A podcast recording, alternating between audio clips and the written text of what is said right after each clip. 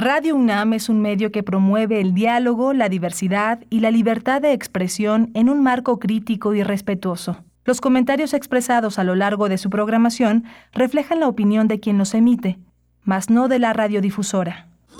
Radio UNAM presenta Primer Movimiento, El Mundo desde la Universidad. Hola, buenos días. Ya son las 7 de la mañana con 4 minutos en esta gran ciudad de México.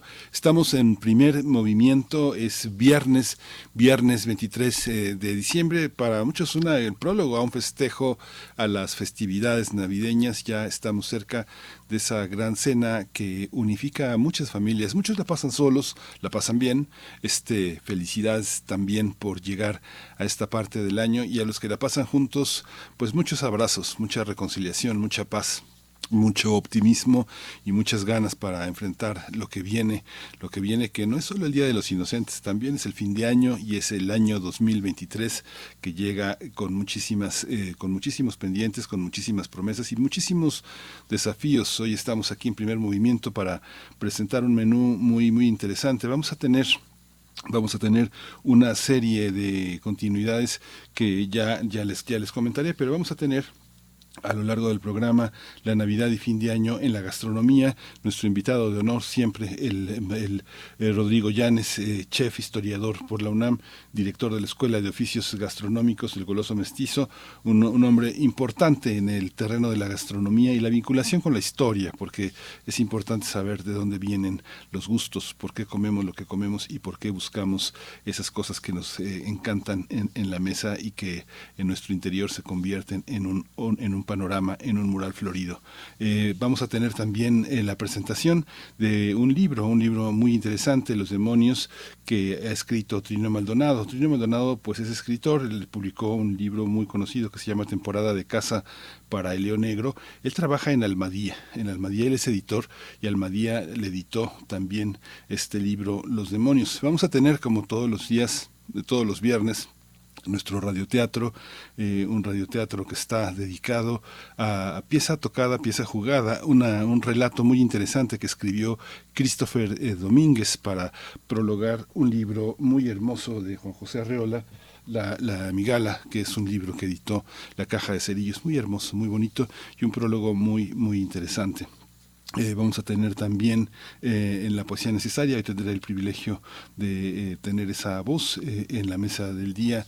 Vamos a tener a Omar Olvera, actor, un monólogo que hizo Darío Fo, muy, muy humorístico, muy interesante, y en español lo le puso Omar Olvera, La Madre Vale Madres. Vamos a tener también, vamos a tener Max Au, el visionario esta serie de trabajos que ha organizado, ha hecho mi compañera Berenice Camacho, que hoy está, se oye en un avión por encima de sus cabezas, seguro seguro ahí va Berenice. Hoy no va a estar con nosotros más que en este arranque, en esta conducción de Max Au, el visionario, porque ya, ella ya arrancó el viaje directo a la Sueto, a las vacaciones merecidísimas. Max Au, el visionario, es una conversación con Yolanda Medina, jefa de la fonoteca de Radio UNAM.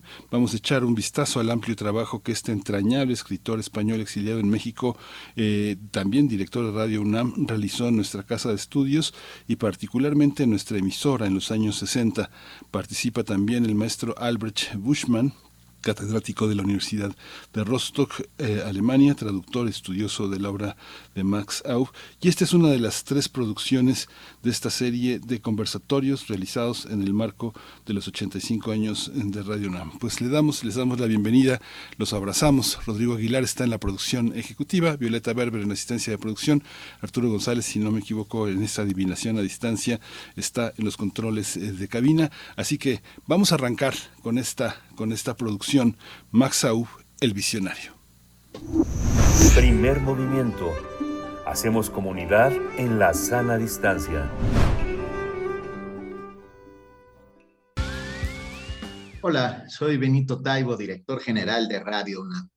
Un gusto darles la bienvenida a este ciclo de conversatorios que tiene la intención de cerrar la conmemoración del 85 aniversario de Radio UNAM. Hemos titulado a este conversatorio Max Aub, el visionario, eh, con el que buscamos echar un vistazo al amplio trabajo que este entrañable escritor español exiliado en México realizó en nuestra casa de estudios y particularmente en nuestra emisora en los años 60. Para conducirlo está con nosotros Berenice Camacho, una de las jóvenes colaboradoras de Radio UNAM. Berenice es politóloga egresada de la UNAM, conductora y productora en Radio UNAM para los programas Primer Movimiento y Resistencia Modulada. Es cofundadora de Nuevo Periodismo Judicial, una iniciativa de capacitación para periodistas en coberturas de la fuente judicial penal. También es colaboradora en nuestra red, Frente Digital para impulsar la justicia social en México. No podría dejarlos en mejores manos. Muchas gracias a Benito Taibo, director de Radio UNAM, por esta presentación.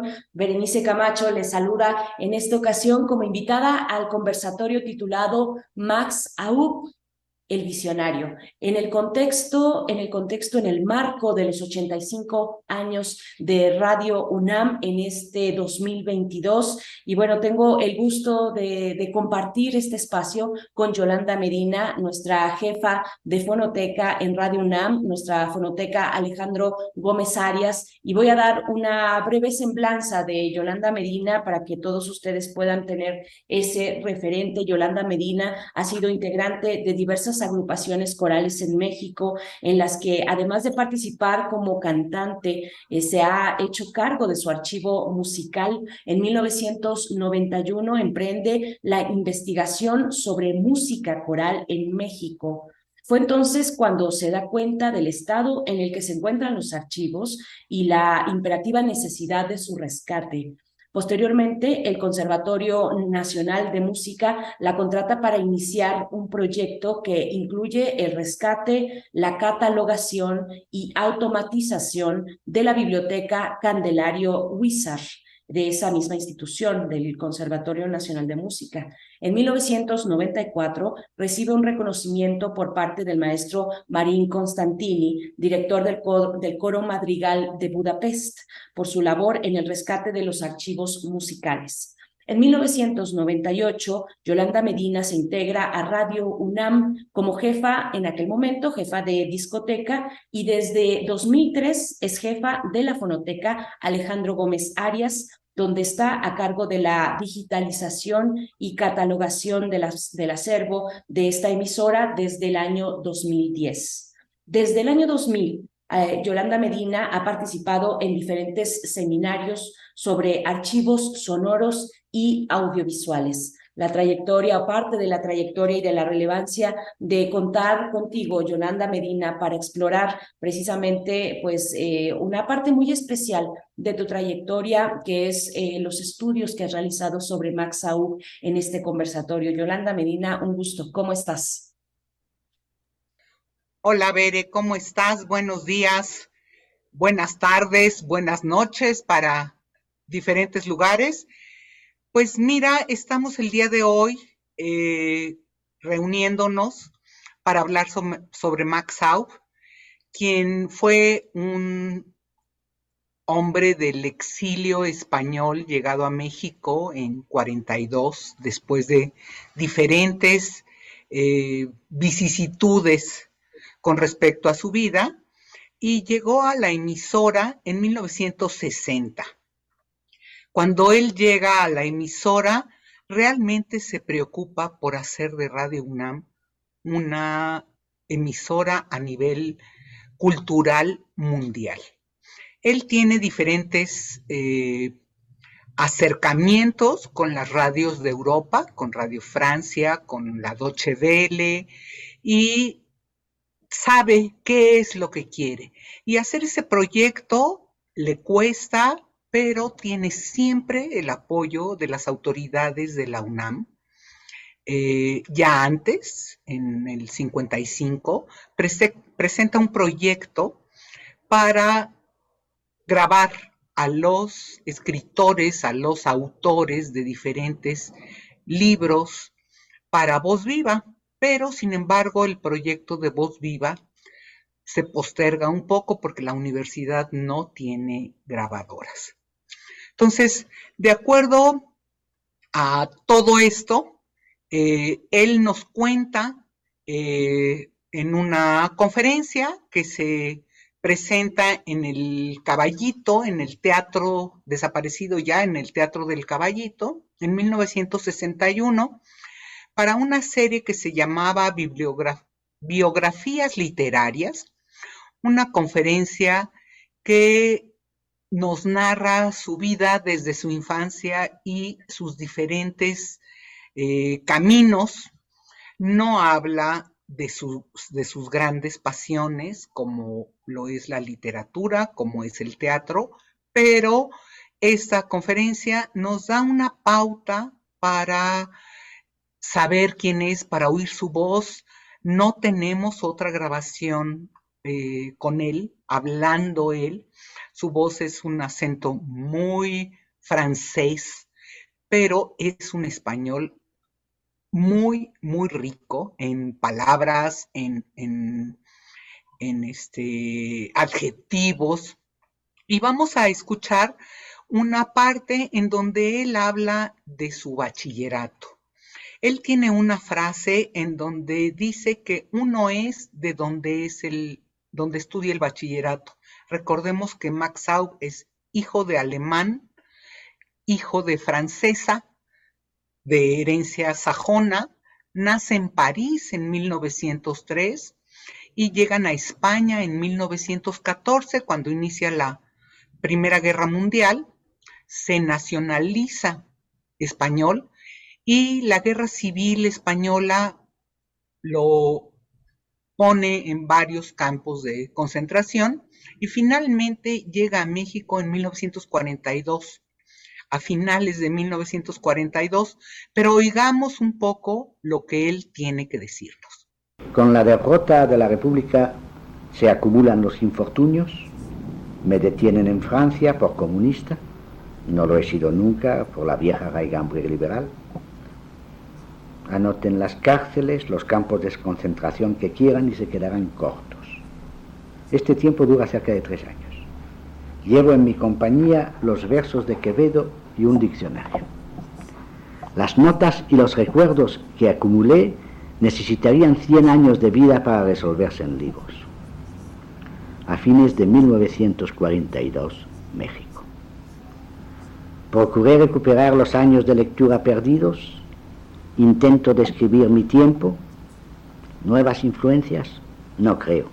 Había dirigido el existencialismo francés antes de que corriese el mundo, coincido muchas veces con Russell, cada día admiro más a Cervantes, quisiera escribir como el Labra de ciertos artículos, lo único que me importa es comprender.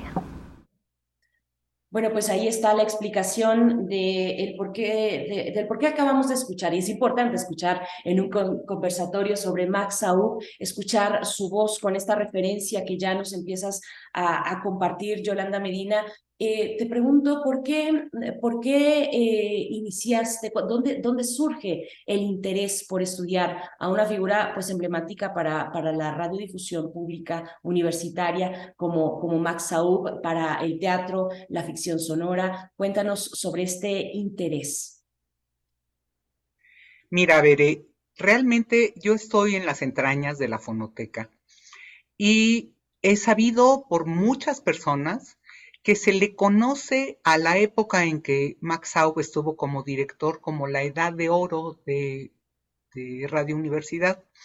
Quiero decirte que Max Aub hizo una compañía de teatro y empezó a grabar radioteatros, algunos de su autoría, hizo que la Orquesta Sinfónica de la Universidad en aquel entonces se integrara a Radio Universidad. Muchos años después, este proyecto se cae, pero tenemos grabados los conciertos de esa, de esa época. Hizo que subiera la este, potencia de nuestra transmisión de 5.000 a 50.000 watts. Eh, solidifica la, el área de grabaciones y de producción y hace en un momento una universidad radiofónica internacional con pequeños cursos que mandaba a diferentes entidades en, la, en el interior del país pero también a otros países. Estos eran muchas veces traducidos por gente de la universidad y daba pie a que se conociera todo esto. Integra la discoteca, trae con él a Joaquín Gutiérrez Heras y hacen todo un, este, arreglo para que la fonoteca este, se, se adquiera discos. Empieza la, perdón, la discoteca. La fonoteca empieza a guardar este, las cintas. Claro, no con la idea de lo que tenemos el día de hoy de fonoteca, pero empieza a guardarlo. Y lo más importante es que trae consigo a una cantidad de colaboradores, a sus amigos. Ya hablaremos de ello más tarde, pero tenemos en esa época en Radio UNAM a grandes colaboradores. Claro, en ese momento no eran los grandes personajes que se hicieron al paso del tiempo, pero ellos forman parte de nuestra radio. Pues vamos a hacer una pausa, Yolanda Medina, para presentar también a quien nos estará acompañando, que nos ha enviado ya su eh, participación, nos ha compartido una participación muy interesante y me refiero al profesor Albrecht Bochmann. Eh, voy a dar parte de su semblanza. el profesor Bochmann es catedrático de la Universidad de Rostock en Alemania, donde es docente de literaturas y culturas romances. A lo largo de su trayectoria profesional se ha especializado en la investigación de la novela policíaca española y del autor Manuel Vázquez Montalbán. También se ha interesado en la representación literaria de la violencia en cercanía social, ha sido coeditor de dos volúmenes sobre representaciones de la desaparición forzada en las literaturas hispanohablantes. El primero de ellos, Decir desaparecidos, formas e ideologías de la desaparición forzada, editado en 2019. El segundo, Decir desaparecidos, volumen 2, Análisis transculturales de la desaparición forzada, editado este último en el año 2021. Asimismo, se ha dedicado a la literatura del exilio republicano español y al escritor Max Au, quien hoy nos convoca. Es autor del libro Max Au, entre vanguardia y exilio de la, de la, editorial Renacimiento, publicado en 2022. Actualmente se encuentra en prensa, en realidad, y bueno, es parte de la semblanza del profesor Albrecht Bochmann, a quien a continuación hemos de escuchar, así es que vamos con ello.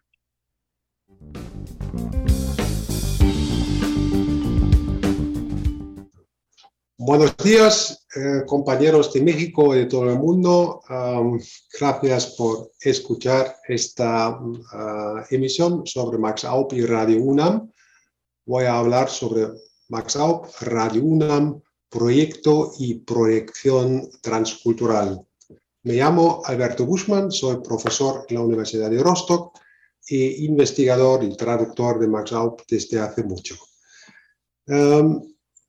voy a hablar sobre, brevemente, muy brevemente, sobre Max Aup y Radio UNAM, después mm, sobre sus proyectos, proyectos personales, eh, para llegar a la proyección transcultural de su labor, dando unas perspectivas de investigación al final de mi presentación. Eso es. Aquí, en esta hoja, podéis ver una foto de Aup, es una ciudad en Baviera donde vivieron los ancestros de Max Aup, um, sus bisabuelos, de ahí remonta um, la familia. Y ahí podéis ver Radio UNAM hoy en día. ¿Cómo se llega desde Aup a Radio UNAM? Pues Radio UNAM, para empezar, um, fue un proyecto, uno de los proyectos más importantes de la cultura mexicana de los años 30 y 40, se fundó en el 1937, um, pero hasta los años 50 tenía poca potencia, poca cobertura y solamente dos horas diarias de programación.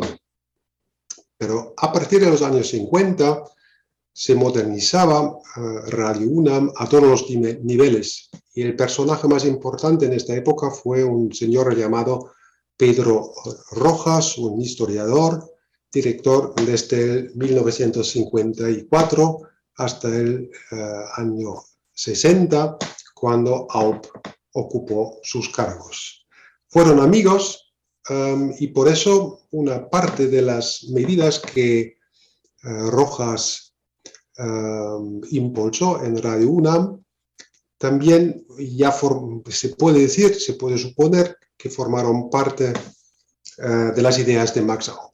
Por ejemplo, la contratación de nuevos empleados jóvenes también de la universidad. Aup en esta época trabajaba, entre otras cosas, como profesor de teatro, de teoría y práctica de teatro en Radio UNAM. Estaba en contacto con los estudiantes, con los jóvenes, y este suponer que él facilitaba el contacto.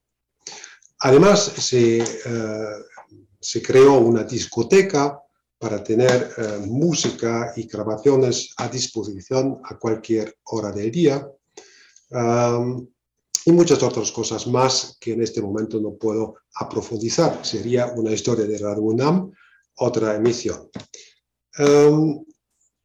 para entender los proyectos de AUP en Radio UNAM, hay que tener en cuenta que Max Aup, exiliado español, intentaba volver a Europa eh, cuanto antes y a partir del año 56 tenía um, la posibilidad, otra vez la posibilidad de viajar uh, hacia Europa y casi todos los años a partir del 56 estaba um, durante varias semanas o meses en Europa. También durante su uh, tiempo de trabajo en Radio UNAM. Pero eso no significa que no se encargara de sus, uh, de sus deberes, ni mucho menos, sino que todos estos viajes formaron parte de, uh, de su proyección de internacionalizar Radio UNAM. Otra idea muy obviana es em, la serie Voz Viva de México, que eh, empezó a funcionar a partir del año 57. Es una serie de grabaciones de lecturas de obras clave de la literatura mexicana por los propios autores, eso es lo importante, organizado por el Departamento Cultural de la UNAM. Y fue Max Aup que em, que promovió, que animó um, uh, comprar una grabadora Ampex um, para poder grabar voces en vivo. Y esta grabadora, que primero la compró la, uh, el Departamento Cultural de la universidad, después pasó a Radio UNAM y sirvió ahí para grabar las voces de los autores. Y la primera voz no podía ser de otra manera, fue la de Alfonso Reyes, amigo de AOP ya desde los tiempos cuando se encontraron en los años 30 en París. La segunda grabación se hizo de Octavio Paz, la tercera de Carlos Fuentes y una lista de más de 100 grabaciones más que existen hoy en día muchas de ellas disponibles en YouTube um, o en bibliotecas, son un verdadero tesoro de las voces de los más importantes autores uh, de la literatura mexicana. Tres sitios concentran la vida de la ciudad, en toda ciudad normal, otro tanto sucede. Uno es la casa de los dioses, otro el mercado y el tercero el palacio del emperador. Por todas las colaciones y barrios aparecen templos, mercados y palacios menores. La triple unidad municipal se multiplica bautizando con un mismo sello toda la metrópoli. El templo mayor es un alarde de la piedra. Desde las montañas de basalto y de pórfido que cercan el valle se han hecho rodar moles gigantescas. Pocos pueblos, escribe Humboldt, habrán removido mayores masas. Muchas gracias al profesor Buchmann por esta primera participación. Yolanda Medina, seguimos contigo y acabamos de escuchar también un audio, una muestra interesante eh, de Voz Viva de México. Eh, Yolanda, cuéntanos qué es lo que acabamos de escuchar. Acabamos de escuchar a Alfonso Reyes. Alfonso Reyes es un amigo de Max Out desde que están en Europa y la preocupación de Max Out por grabar a aquellos autores que están en edades avanzadas o enfermos, en fin, lo lleva a plantear el Voz Viva de México y posteriormente Voz Viva de América Latina.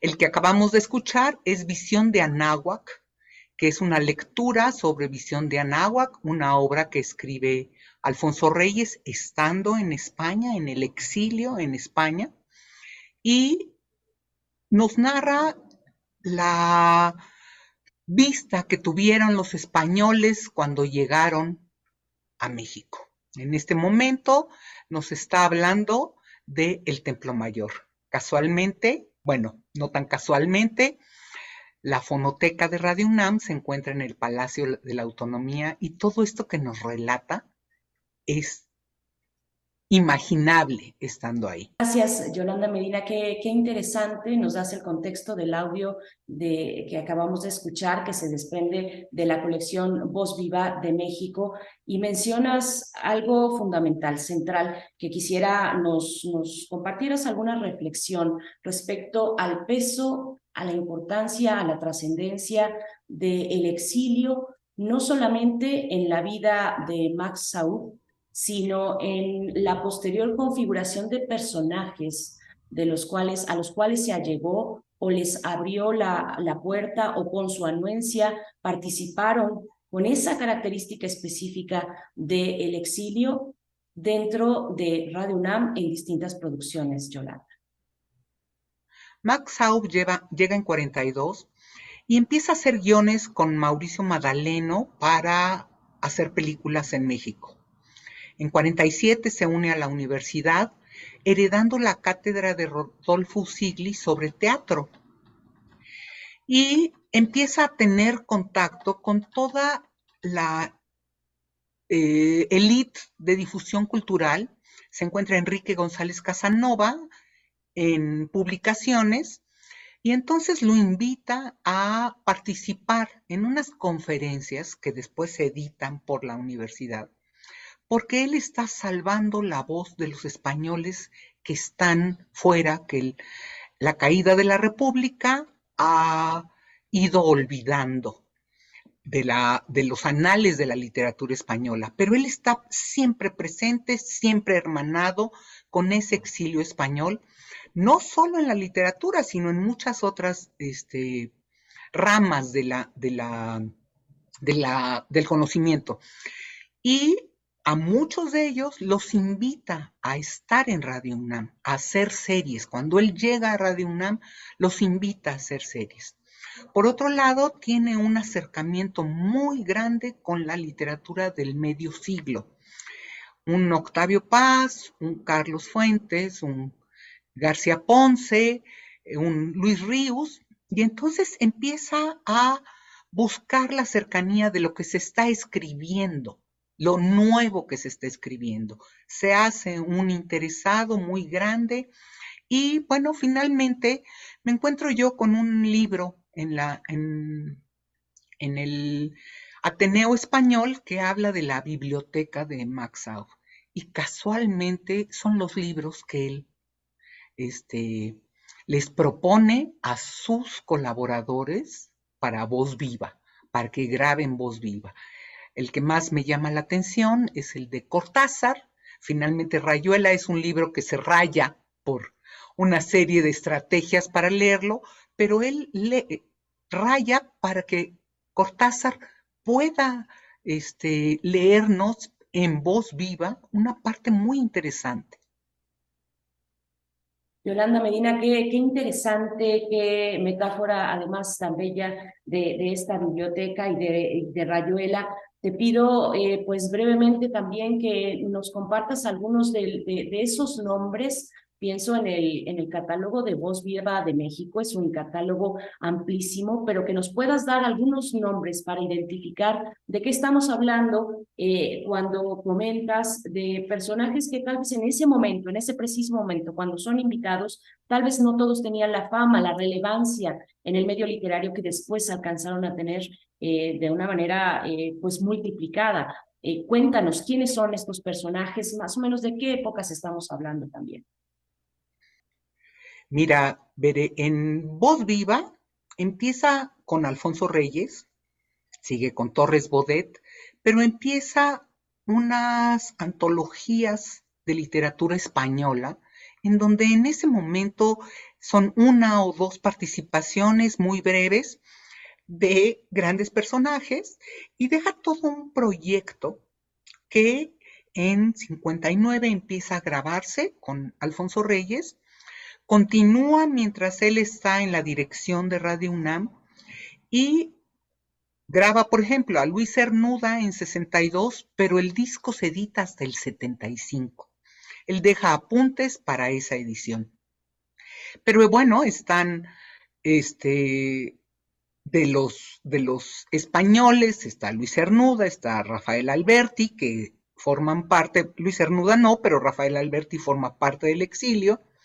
Y está Cortázar, está García Márquez, está Octavio Paz, en fin, en la página de Voz Viva podrán encontrar todos estos audios que son muy interesantes, pero a muchos de ellos los trae para colaborar en Radio UNAM.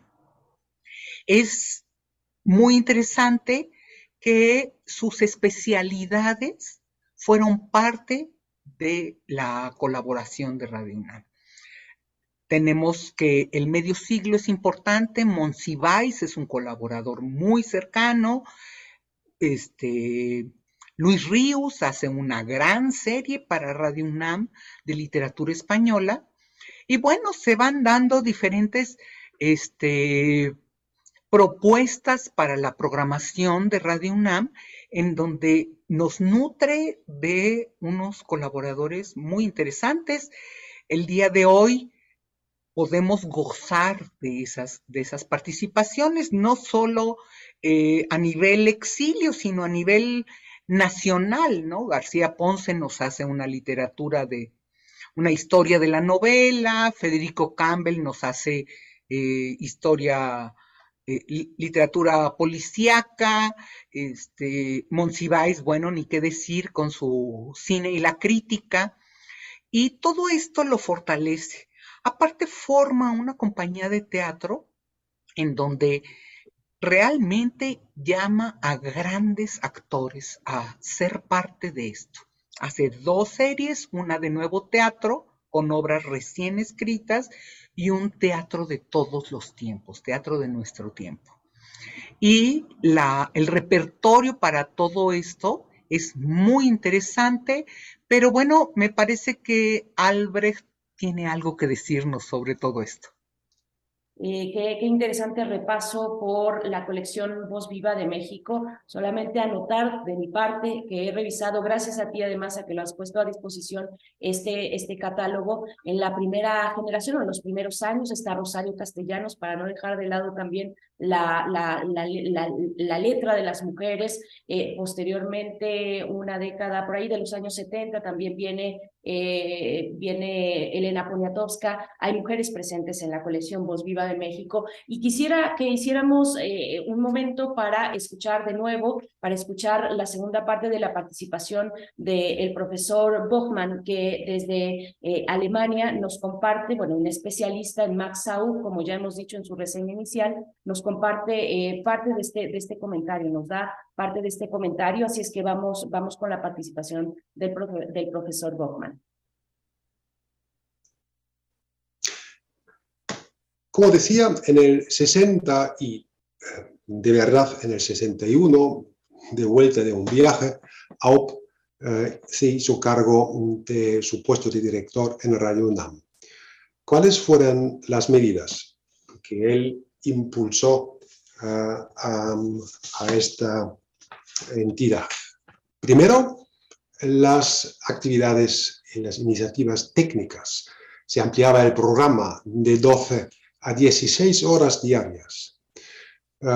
se, se, construyó una nueva emisora anticomán, lo que aumentó la amplitud modulada de manera decisiva.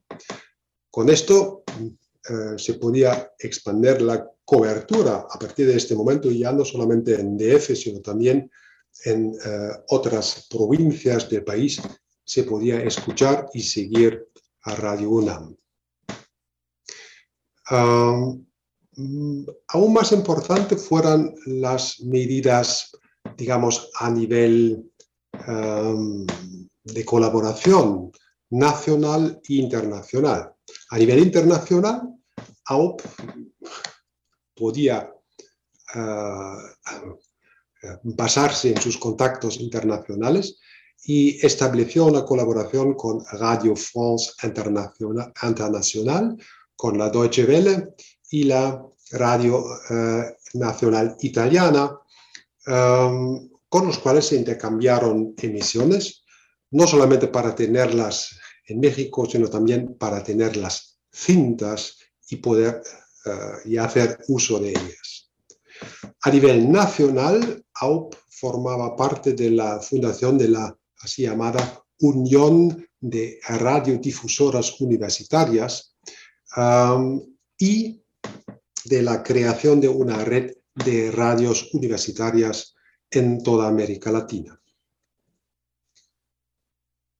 La serie Voz Viva de México tenía tanto éxito que uh, AOP, esto era más, bastante fácil, y para eso servía esta colaboración con otras radios universitarias en toda América Latina, AOP creó eh, la serie Voz Viva de América Latina, ahora grabando las voces de Pablo Neruda, Julio Cortázar, Juan Carlos Zanetti y un largo etcétera de, las, eh, de los grandes nombres de la literatura latinoamericana.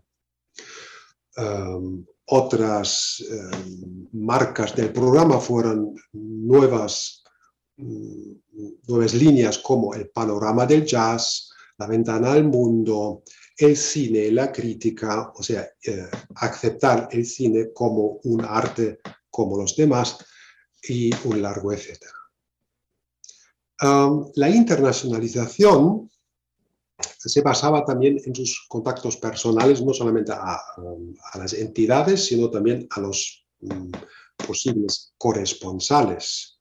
Echamos un vistazo solamente hacia París. Ahí sus compañeros y amigos, Manuel Tuñón de Lara, Esteban Salazar Chapela, José Luis Cano, em, fueron contratados como corresponsales eh, regulares de Radio UNAM. Pero, y eso es algo que a mí me interesa eh, especialmente, lo más importante para OP era em, la fundación de la así llamada Compañía de Teatro de Radio UNAM, directamente en el año 1961. Fue una de las primeras medidas eh, que, tomó, que tomó en el momento de, hacerse cargo um, de su puesto de director. Y esta compañía servía para hacer radioteatro, radionovela, una serie que se llamaba Teatro de Nuestro Tiempo, así como una serie llamada Nuevo Teatro. Um, el trasfondo de todo eso, claro está, es su afición por el teatro. Aup siempre decía que yo soy un autor de teatro y solamente por el hecho de vivir en el exilio no puedo realizarme como autor de teatro porque aquí no, no lo puedo hacer, no tengo público. pero supuesto que ya había mencionado como profesor de cursos de teoría y composición de teatro, da fe de esta de este afán. Bueno, ¿qué entiendo bajo um, la proyección transcultural de su labor? Um, lo que voy a exponer a base de lo que ahora sabemos acerca de este trabajo es la eh, conexión entre varios mundos literarios de varias áreas culturales em, que significan una conexión de culturas que obviamente era algo importantísimo para AUP. Voy a hablar sobre el teatro, voy a hablar sobre la programación diaria y la plantilla que realiza las producciones. Vemos aquí una lista, um, una selección uh, de la lista de, los, uh, de la serie Teatro de nuestro tiempo, es decir, de todos los tiempos, de todos los tiempos, como decía Aup, dándole un lema a esta serie. Vemos entre los autores españoles, um, irlandeses, ingleses, um, Rabandi Gratagore, un indio, Friedrich Dürrenmatt, un suizo, uh, una pieza de la antigüedad griega, Salomón, un italiano, Pirandello, George Bernard Shaw, un inglés, Fernández de Lizardi, Strindberg un sueco, Gogol un ruso, Brecht un alemán, Lope de Vega clásico español, Chekhov un ruso, Ibsen otro sueco y Karel Čapek un checoslovaco. O sea, un panorama verdaderamente internacional um, que se está aunando en esta serie de teatro de nuestro tiempo.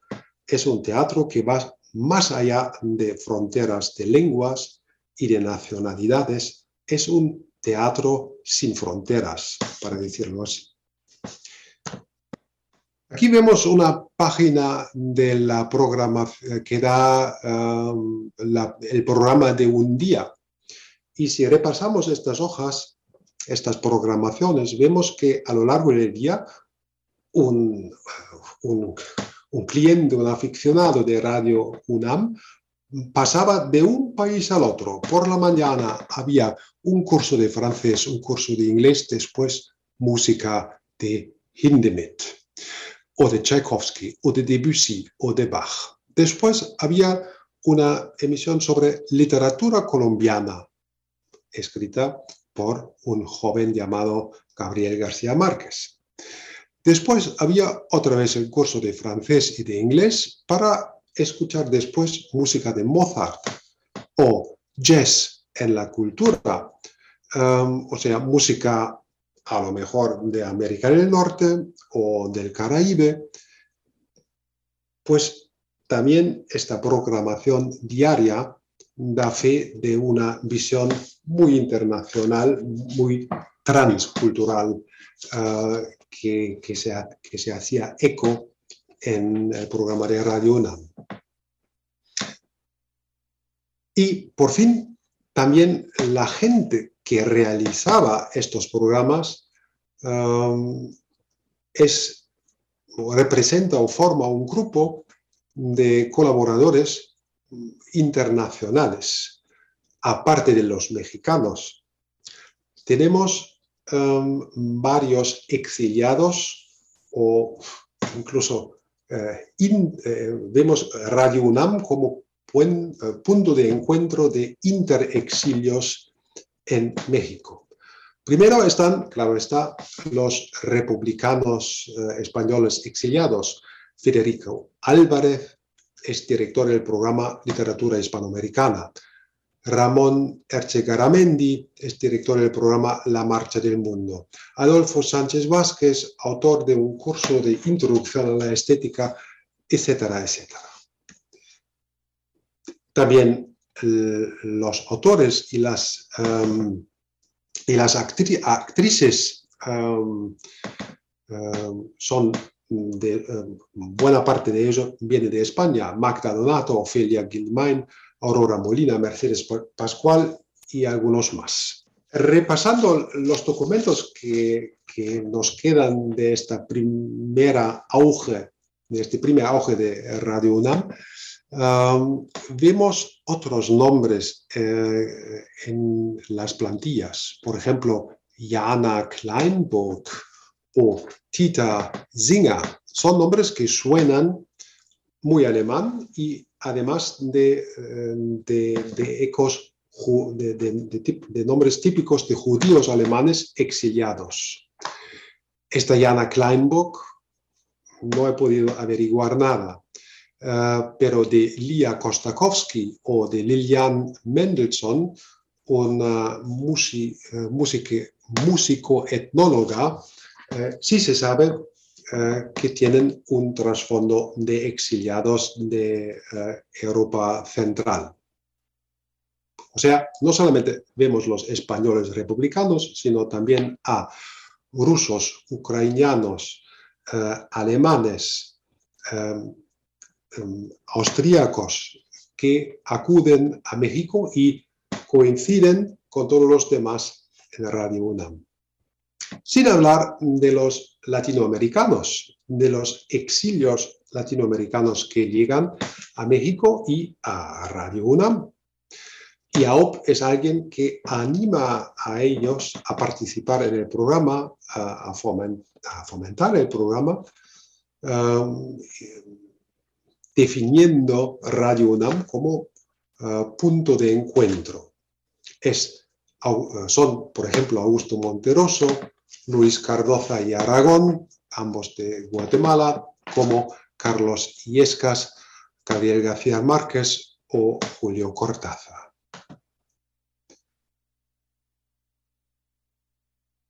En fin, con este pequeño esbozo ya tenéis un poco la línea que, yo quisiera seguir en mi investigación, ah, que trata de reconstruir esta proyección transcultural en Radio UNAM, tanto a nivel de los autores como de los autores y de los demás, de los demás colaboradores que coincidieron en eh, esta entidad. Claro, muchas veces encontrar a los personajes y a documentos acerca de ellos resulta difícil. Lo más, un poco más fácil es analizar la peculiar programación eh, en Radio UNAM, tanto del teatro o de las voces vivas eh, y de las otras series que eh, se, se fundaron en esta época. Y todo esto se basa en, como decía al inicio, en, mi ocupación con Max Out desde hace muchos años. Eh, es que al final de los años 90 había traducido al laberinto mágico, a su novela Josep Torres Campalans. O sea, mi primer paso de acercamiento a Max Out fue la traducción y después he investigado eh, durante la traducción tenía que investigar, pero después he profundizado eh, y primero he escrito un estudio en lengua alemana y en estas semanas, eh, en noviembre del 2022, se publica mi estudio Max Aup entre vanguardia y exilio eh, en la editorial Renacimiento en España con un prólogo de Javier Sánchez Zapatero. Y ahí explico un poco eh, con más detalles eh, y más detenidamente lo que entiendo por culturas transculturales y redes transculturales de colaboración. y con esto termino y vuelvo a Alemania, vuelvo a AUP, a este pueblo tan lindo que incluso hoy en día tiene este aspecto, no ha cambiado mucho. y con esto termino y doy las gracias a todos los amigos de Radio UNAM. Ah, os agradezco la invitación, la posibilidad de hablar, de poder hablar aquí y pido perdón por todos los errores en el momento que hablo. Es medianoche aquí y ya estoy un poco cansado después de un día de labor. Y aquí me tenéis para vuestras preguntas. Muchas gracias.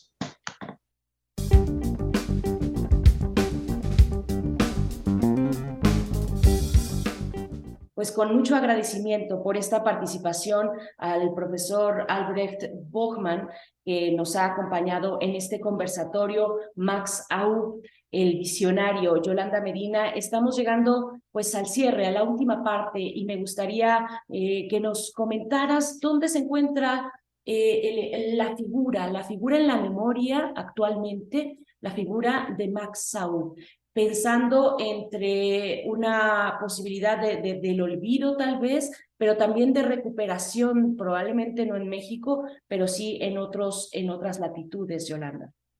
Veré con gran sorpresa ante el archivo de Radio UNAM, el acervo de la fonoteca, han acudido a nosotros diferentes especialistas, diferentes investigadores.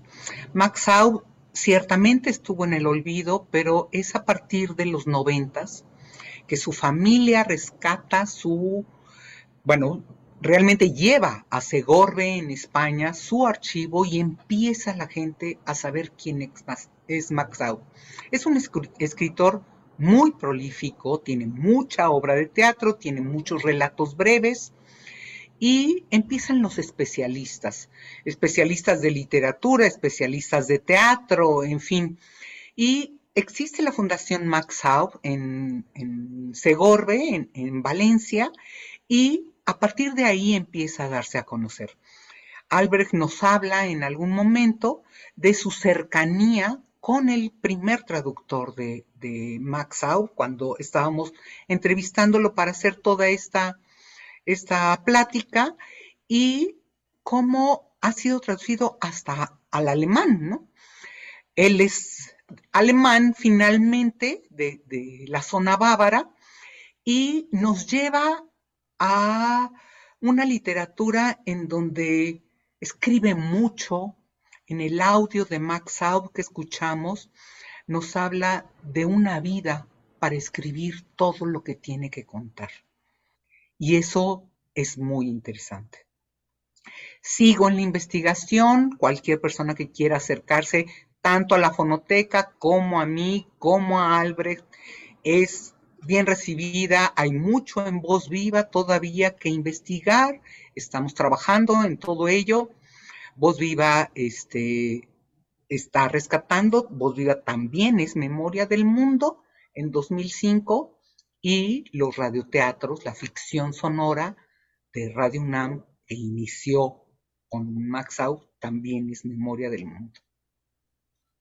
Pues qué interesante escuchar esta trayectoria, este legado, el trabajo que personas como tú, Yolanda Medina, jefa de Fonoteca, Alejandro Gómez Arias de Radio UNAM, has, realizado. Es de verdad fascinante. Y bueno, tenemos la oportunidad de acercarnos, además, gracias a la tecnología, de acercarnos a este legado, a un legado sonoro, tanto con la colección de Voz Viva de México como con la colección de ficción sonora. Vamos a poner aquí eh, en la pantalla la referencia, pero les comento que para el caso de la colección de ficción sonora eh, pueden acercarse al sitio electrónico del podcast de Radio UNAM, radiopodcast.unam.mx Allí encontrarán la colección Ficción Sonora y Voz Viva, Voz Viva de México, se encuentra en la página electrónica vozviva.unam.mx, también saliendo aquí en la pantalla. Pues muchas gracias, eh, querida Yolanda Medina, ha sido un placer.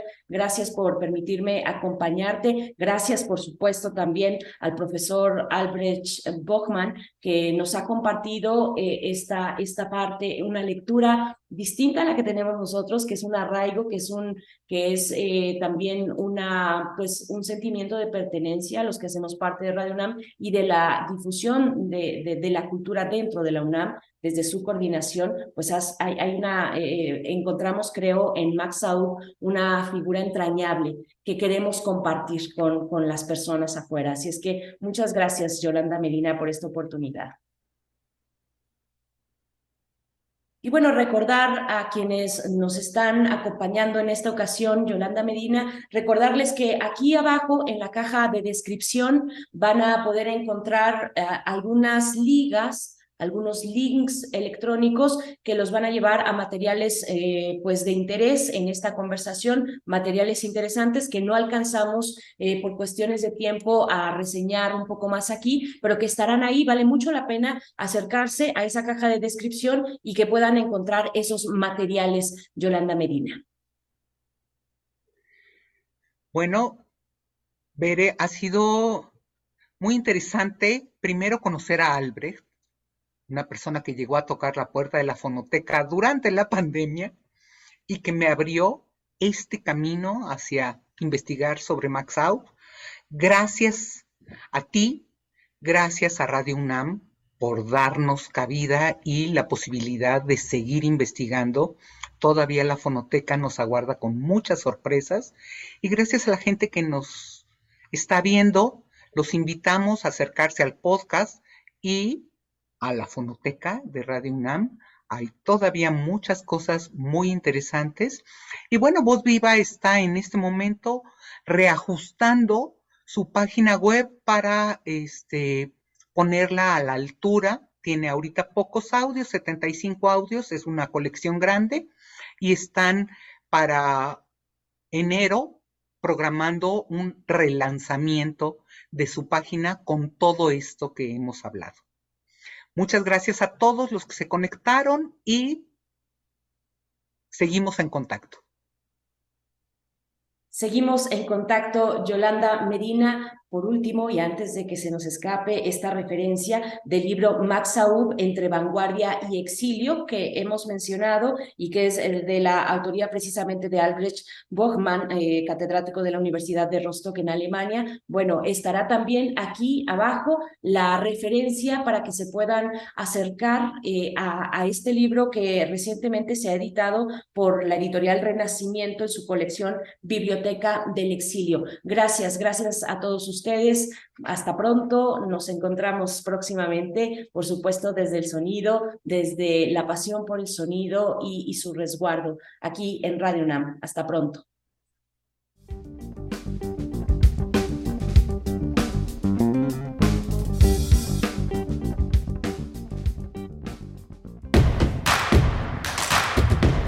Síguenos en redes sociales. Encuéntranos en Facebook como Primer Movimiento y en Twitter como arroba PMovimiento. Hagamos comunidad.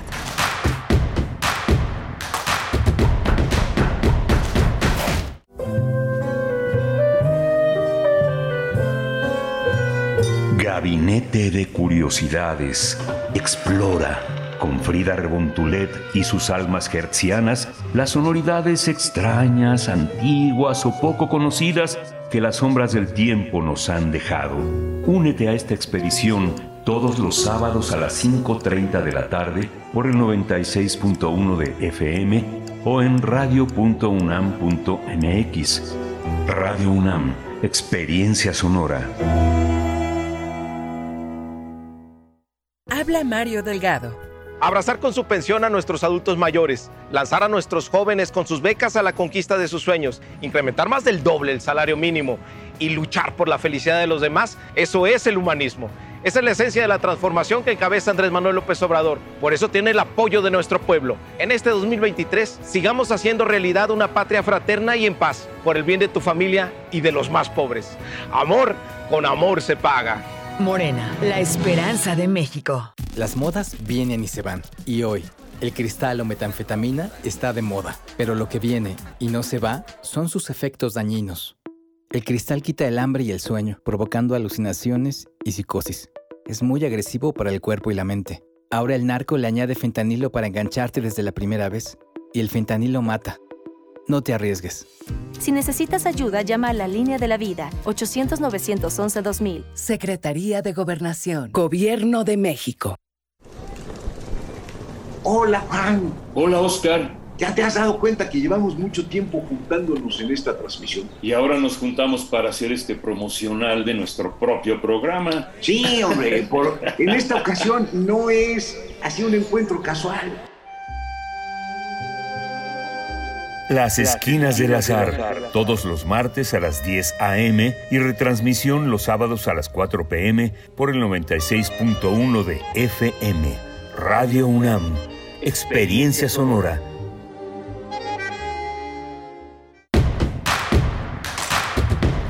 Queremos escucharte. Llámanos al 55 36 43 39 y al 55 36 89 89. Primer movimiento. Hacemos comunidad. Hola, buenos días. Bueno, hola, buenos días. Ya estamos de regreso aquí en primer movimiento. Estamos, eh, son las 8 de la mañana con 3 minutos de este viernes 23 de diciembre. Ya decíamos que es un prólogo a las fiestas navideñas, a la cena de Navidad que muchas personas eh, acostumbran. Muchas personas lo pasan solas con amigos en un marco más de festejo, de celebración. Las múltiples, eh, las múltiples realidades de la fiesta mexicana están con nosotros pues todo el tiempo. Hoy, hoy no está Berenice Camacho, de estar ya en camino a sus vacaciones, al destino que eh, la hará, la recibirá para eh, celebrar también esta posibilidad de descanso. Vamos a tener en esta mañana varias, eh, actividades interesantes. Vamos a, a, conversar con el escritor Trino Maldonado. ha publicado el primero de tres tomos de una novela ambiciosa que se llama Los demonios. Él es escritor y editor en Almadía es editor en Almadía, la editorial que ha hecho posible que vea la luz esta publicación. Y vamos a tener también eh, la presencia de Rodrigo Llanes.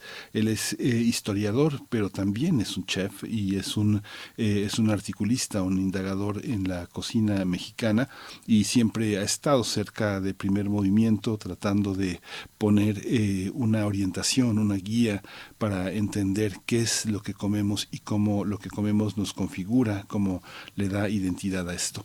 Para quienes eh, están acostumbrados a tener el radioteatro en la primera hora, porque van corriendo a la escuela y es una manera de eh, amable de romper la tensión mientras uno llega a la puerta a punto de cerrarse. Hoy lo vamos a tener en esta segunda hora, vamos a tener eh, un teatro breve eh, que se llama Pieza Tocada, Pieza Jugada. Es un relato de Christopher Domínguez que prologa eh, un libro, un libro muy hermoso que escribió Juan José Arreola, que se llama La Migala, con ilustraciones de Gabriel Pacheco. Vamos a escuchar, esta es la primera parte del prólogo, pero es un relato, un relato fino en sí mismo sobre Juan José Arreola. Vamos a escuchar este radioteatro que hemos hecho la producción de primer movimiento para ustedes. Cuando cuentes cuentos, recuerda los de primer movimiento. El radioteatro de esta mañana es parte de una pieza cuentística de Juan José Arreola que se llama La Migala está ilustrado por Gabriel Pacheco y lo que voy a introducir es el prólogo de Christopher Domínguez Michael, que tiene una visión extraordinaria para introducir este relato. Eh, la obra está editada por la Caja de Cerillos Ediciones y vale mucho la pena buscar esta edición que es de una belleza extraordinaria. Este es el relato. la gente en la plaza de Zapotlán el Grande a la salida de la parroquia en domingo, pues llenamos las mesas y teníamos 200 personas viendo jugar ajedrez. La mayoría de ellas no sabían y aquí ocurrió lo mismo. Mi padre fue médico de Juan José Arreola. De tarde en tarde jugaban juntos al ajedrez. Llegó la ocasión inoportuna de mostrarle al maestro los primeros versos del pequeño Christopher, criatura asaz e irritante desde la infancia. Arreola leyó en el acto mis tonterías y nada dijo. Su caballerosidad estaba por encima del magisterio. Mi padre acababa de ser derrotado por Arreola en una apretada final de peones y esperaba la retirada de su hijo para proceder a la revancha. Juan José, así se le llamaba en casa, me devolvió mis versos y comenzó a ordenar caballos y alfiles. Esperó a que el doctor Domínguez, que jugaba a las blancas, saliera al campo con el P4R y sin levantar los ojos del tablero me dijo, ¿Quieres saber qué es la literatura? Asentí. Mientras Arreola fraguaba una impenetrable defensa ninzo-india, me dictó de memoria aquel poema de Gustavo Adolfo Becker sobre las oscuras golondrinas. Una vez que terminó, Juan José pidió unas tijeras. Cada palabra de Becker y haz tú con ellas un poema distinto. La partida continuó su curso mientras Christopher obedecía las instrucciones del maestro. Recorté y pegué en una nueva hoja mi versión de Becker. Se la entregué al escritor ajedrecista, quien apenas reparó en ella. Ansioso, pretendí interrumpir la partida. Juan José, ¿esto es la literatura? No, respondió. La literatura son las tijeras. Mi padre había vacilado en tanto al mover un caballo. Arreola se olvidó de mí y le dijo, pieza tocada, pieza jugada.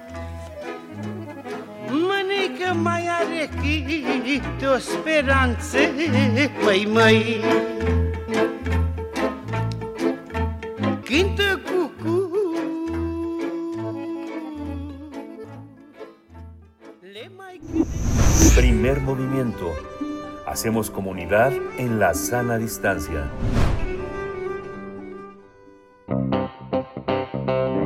Nota Nacional. La gastronomía navideña se caracteriza por ser típica en estas eh, fiestas decembrinas que son propicias para compartir con nuestra familia, seres queridos, aunque hay una gran variedad de platillos en nuestro país, clásicos que no pueden faltar en las mesas, como los romeritos con mole, camarón o el famoso bacalao a la vizcaína. Las familias mexicanas también optan por degustar platillos fuertes, el tradicional pavo, el lomo, la pierna horneada con frutos, así como sopas o pastas.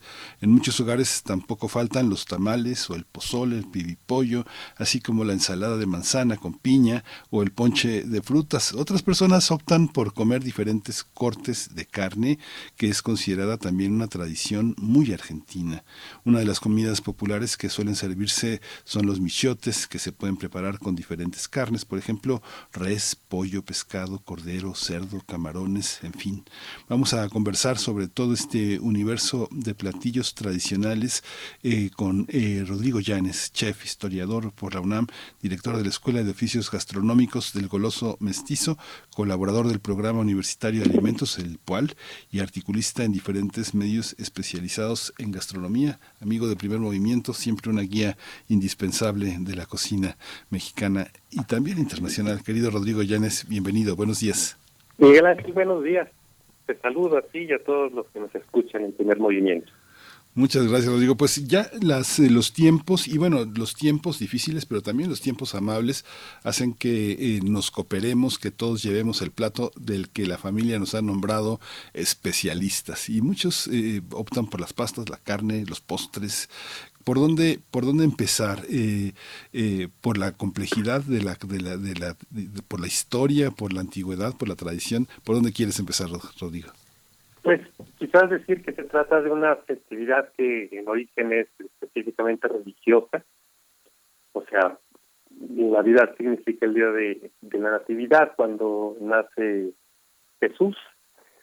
Y entonces eso le ha dado este, siempre un matiz particular, porque siendo una fiesta religiosa, pues se, se, se observan ciertos rasgos de la vigilia y por eso eh, se come en particular aquí en México eh, los romeritos, pero también el bacalao que mencionaste a la vizcaína. Eh, si se observa esa fecha religiosa, pues estás, en norma y estás comiendo pescado. Pero claro, pues con el paso de los años, ese rigor religioso se va perdiendo y poco a poco la tradición más bien burguesa pues hace que sea un momento de celebración donde nos reunimos y como ya estás de vacaciones y ya estás este, cansado después de todo el, año que te echaste y pues, hay que comer rico y disfrutar y, por lo tanto le vamos incorporando otro tipo de, de productos. Algunos de ellos son los típicos que están frescos y, maduros en el momento, es decir, eh, por ejemplo, el ponche no lo podríamos hacer en la mitad de la primavera porque no habría tejocotes, probablemente las guayabas serían distintas. Eh, solo por citarte dos de los ejemplos típicos de frutas del invierno mexicanos. Y entonces los ingredientes que tenemos a la mano nos van dando distintas opciones y nos vamos este, regocijando en, en las variaciones que el goloso mestizo nos va ofreciendo y se le van ocurriendo y hacemos que la Navidad sea ya otra cosa muy distinta a esa tradición religiosa y severa.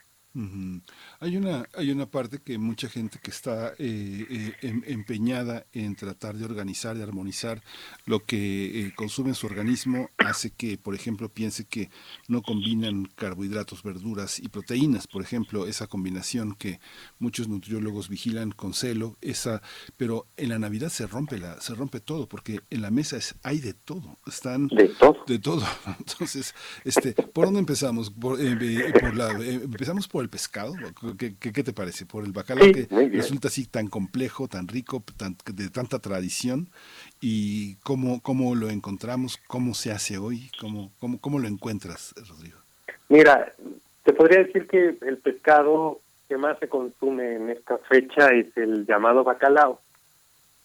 Tiene una razón histórica. Este, los los españoles, en particular del norte, los vascos, les gusta mucho comer el bacalao y tienen una, tuvieron una relación comercial intensa con los noruegos en el siglo XIX y entonces pues pusieron de moda que se pueda comer el bacalao cotidianamente, pero en particular pues en fiestas navideñas, porque es un pescado grande, es un pescado que está preservado en sal y entonces puedes comprar una gran cantidad de pescado eh, para las navidades y no estar expensas de qué trae el bote de la pesca del día, ¿no? Entonces, pues de esa forma eh, puedes garantizar que haya suficiente para todos en la mesa. Hay tiendas de bacalao en, en el País Vasco que las distingues porque huelen desde lejos, no huelen al pescado, como ahorita algunos eh, lugares de, de México donde se suele vender, pues cuando te acercas a la tienda, que puede ser normalmente de vinos y batería y otras cosas, eh, importadas, pues siempre distingues ese olor eh, particular del pescado. Y claro, pues con el paso de los años, esa tradición que estaba como destinada a los que podían comprar un pescado importado, se fue mutando y entonces en México ya también hay otro, otras especies de pescado que le llaman jurel, por ejemplo, y que ya hay tradición de ponerlo seco en sal para que cuando llegue la temporada, pues tú veas que hay uno que cuesta, no sé, 700 pesos el kilo y hay otro que cuesta 200, 300, entonces pues, se populariza mucho más el económico, ¿no? Y eso hace que pues esté disponible para mesas de distintos estratos.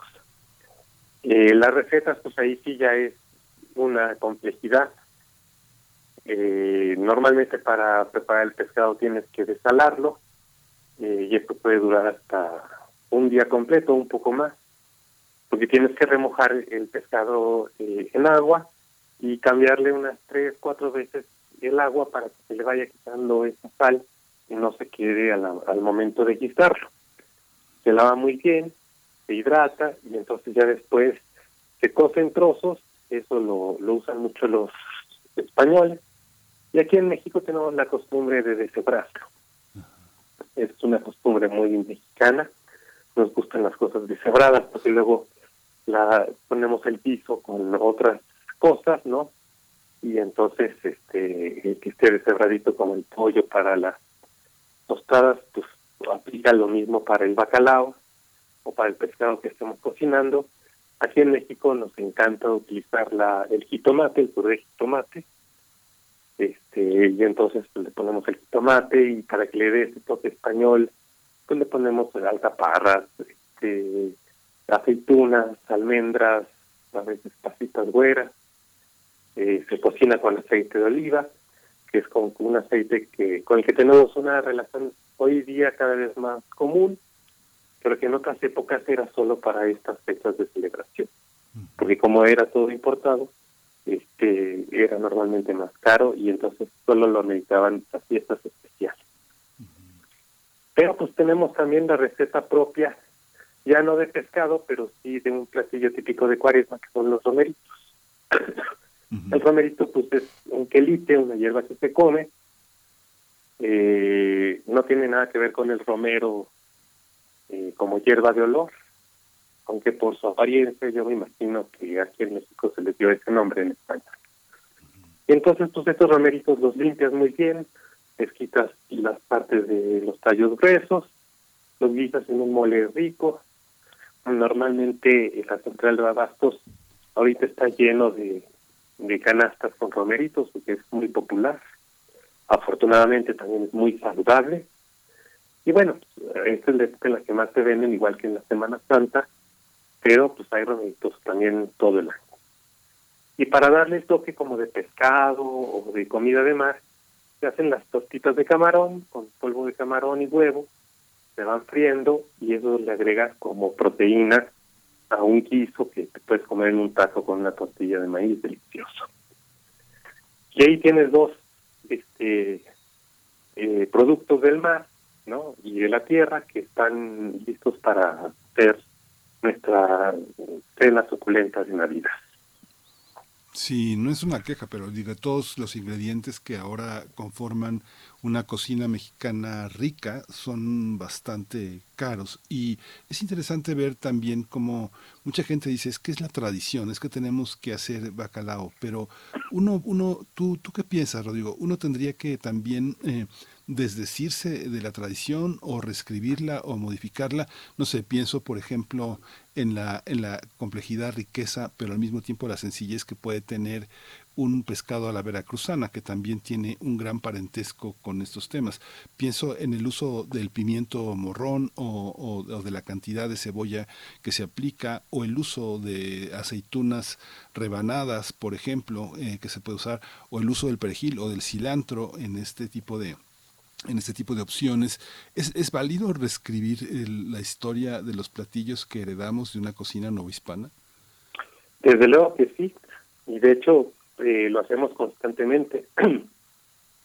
la, la parte como tradicional, un tanto rígida, pues nunca le funciona al goloso mestizo y por lo tanto a la cocina mexicana. Este, te podría decir que por eso hay estas opciones eh, que para dar la experiencia de, bacalao, pues utilizan un pescado que va a ser mucho más accesible eh, para un público amplio. Y ya si se pone fifi y quieres pues el, bacalao noruego, pues es otro asunto. Pero el pescado está ahí disponible eh, en una versión más económica para, para muchas personas. Este, ¿Por qué las aceitunas? ¿Por qué ciertas hierbas de olor o no? Eh, yo creo que ahí sí tiene que ver con sazones específicos. Eh, la receta del bacalao eh, que nosotros llamamos a la vizcaína y que sin embargo en el País Vasco tiene un guiso completamente distinto, lleva puré de pimiento morrón en vez de del puré de jitomate y tampoco le ponen las aceitunas de caparra, sino le ponen un trozo de, de tocino y un poco de de jamón serrano picado.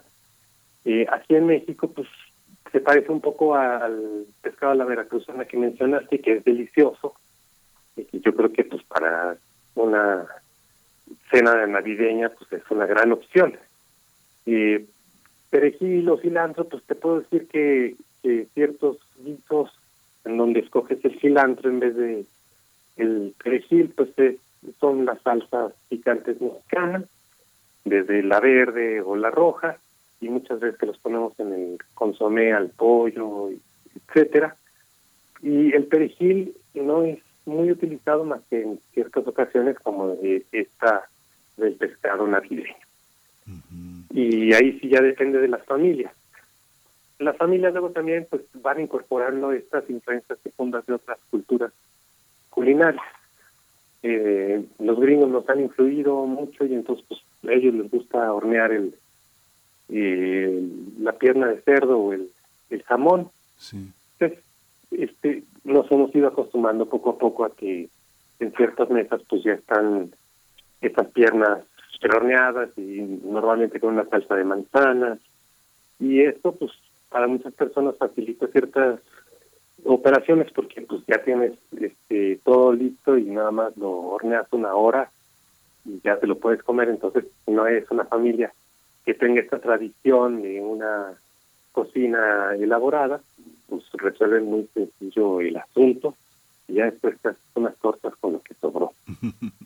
unas muy buenas tortas. Esta combinación, digo también ahora que hablamos, digamos, de toda esta influencia eh, norteamericana en la cocina mexicana, el uso de purés de papas, de usar salsas de tomate eh, procesadas que son dulces, eh, ¿cómo, ¿cómo convive también toda la parte indígena? Yo recuerdo haber pasado alguna Navidad en, en, en, la península de Yucatán, en Mérida, por ejemplo, y comer así, este, también en Campeche, eh, pibipollo, toda la, toda la parte de un gran tamal, un tamal real, ¿no? que real, tiene tiene tantos componentes culinarios que son componentes históricos y componentes geográficos, desde la ciruela pasa, las pasas, como decías ahorita, las pasas güeras, los chiles largos, güeros, este, ¿cómo, cómo, eh, cómo observas esa cultura de la masa, de tamales, eh, de tamales criollos, tamales de eh, dulce para niños? Es también una parte del festejo tradicional en ciertas áreas del país, ¿no? Chiapas, desde toda la, toda la franja de, desde Guerrero hasta Mérida, ¿no? Sí, desde luego. Y eso es porque hay una tradición, eh, la comida festiva por excelencia desde muchísimo tiempo atrás, este, desde la época prehispánica, son los tamales. esta, esta elaboración que además es colectiva, que implica a toda una familia o a un colectivo incluso más amplio, de echarle ganitas, tener, eh, batir la masa, este, y claro, cuando se trata de una celebración particular, pues no quieres que sea el tamal eh, ordinario, quieres que tenga algo distinto y por eso muchas veces se les pone el achiote y se le ponen todos estos rellenos este, que van dando esos contrastes de sabor y que tiene que ver con lo que de repente te encuentras disponible en el mercado o en la tienda y dices pues esto debe saber rico y por eso pues le puedes poner justamente las aceitunas o las alcaparras y estas cuestiones eh, de fruta picada. Y yo creo que eso va dándole una diversidad a, la comida mexicana muy buena. Eh, el problema a veces es cuando esos productos que incorporamos y que nos brinda lo que se llama la industria alimenticia, y que son las latas con los purés y una serie de condimentos, eh, sustituyen a otros de forma drástica y definitiva y entonces pues ahí sí ya no se vale. Sobre todo porque en México tenemos muchos productos frescos todo el año. Entonces, pues, si le vas a poner un poco de, de puré de tomate al, al bacalao, por darte un ejemplo, pues lo puedes hacer, pero si tienes también el bacalao, digo, el, el jitomate fresco, y le puedes dar una tatemada para que le dé ese saborcito típico del, del tostado, pues va mejor, ¿no? A veces un poco eh, en ciertos eh, ámbitos, pues tratas de compensar uno y otro por los costos o por lo práctico que, que te resulta simplemente abrir la lata, pero eh, a veces el sabor de la lata es el que te queda en el platillo final y es donde yo creo que ahí perdemos. Sí, hay una parte. Fíjate, Rodrigo, también quería preguntarte, hemos conversado a lo largo del año, eh, desde Semana Santa hasta hoy, que el tema del pescado, el tema del pescado cultivado, ¿qué pescado comprar? ¿Dónde comprar eh, eh, el pescado? Mucha gente tiene dificultades de traslado, que también fueron dificultades de traslado que implicó la pandemia y que también redujo también la gran eh, gama de posibilidades de adquirir pescados diversos. Pero, ¿dónde adquirirlo? Uno fácilmente va a tiendas eh, enormes, no sé, como Costco, Sam's o este tipo de tiendas que tienen grandes bolsas de congelados, dos kilos, cuatro kilos de tilapia, este, o de pescado basha, este, ¿Qué hacer con eso que eh, para muchos investigadores, para muchos críticos de la cocina mexicana, pues es realmente un retroceso, un retroceso en los productos del mar, en el sabor? Este, ¿Tú qué, qué piensas de esta parte? Pues mira, sí es muy triste que estas, eh, estos clubes comerciales amplios, ¿no? O sea, que manejan volúmenes de mayoreo, que tengan proveedores que justamente tienen eh, estas variedades cultivadas que no tienen la mejor calidad además, que pueden ser muy beneficiosos para el medio ambiente. En algunos casos eso es terrible y, es muy claro, en otros eh, simplemente es, algo cultivado y, y sin embargo se está respetando ciertos aspectos del ecosistema.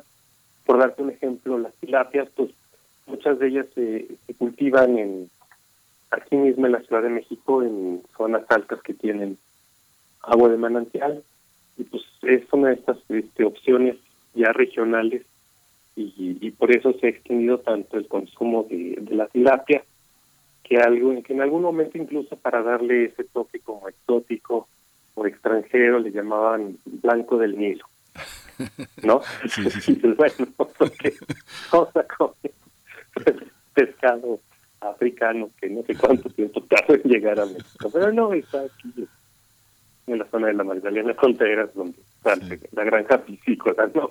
Sí. Entonces, este, yo creo que los centros de abasto mejores para conseguir diferentes eh, pescados son los mercados tradicionales y normalmente cada barrio tiene su propio mercado.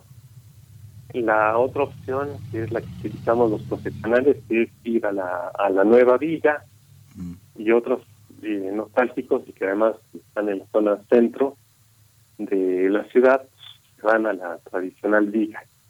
Y lo que sucede ahí es que tienes la variedad a un precio más bajo. Respecto al bacalao, vas a conseguir el mismo en todos estos lugares que estamos mencionando, los mercados tradicionales, los supermercados de, esquina de cualquier barrio, pero también de los centros especializados como el Costco o el Y lo que pasa es que son productos que manejan solamente ciertas empresas eh, que tienen un potencial muy grande y lo hacen de manera global y que por eso pues, te encuentras el mismo pescado.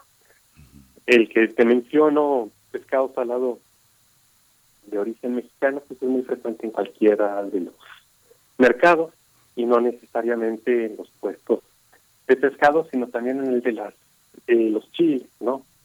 Entonces es muy común que de repente donde compras el chile bajillo y el ancho, el cascabel, tengan a alguien vendiendo eh, el pescado salado y también obviamente el polvo de camarón para las tortitas. Eh, yo creo que estos son los centros de abasto pues, que este, son más amables cuando vas a comprarlo, ¿no? Porque pues, generalmente vas caminando por los pasillos de, los mercados, te encuentras el puesto de frutas con las guayabas, los tejocotes, las manzanas, que le vas a poner al ponche. Normalmente ya ahí mismo te venden un poco de jamaica si quieres darle ese toque eh, rojo y ácido a la bebida y queda riquísimo y también puedes comprarle pasitas, y hay personas que le ponen pasitas y canela obviamente para aromatizarlo y luego pues está siempre una canastota con romeritos que puedes comprar ahí también y te venden el, el mole en pasta y a lo mejor lo trajeron de esta de cierta región de Oaxaca. Y entonces pues uno va marchantándose ahí con con los proveedores y, ya sabes que te traen el producto de calidad que tú quieres y pues, ahí siempre vas y siempre compras.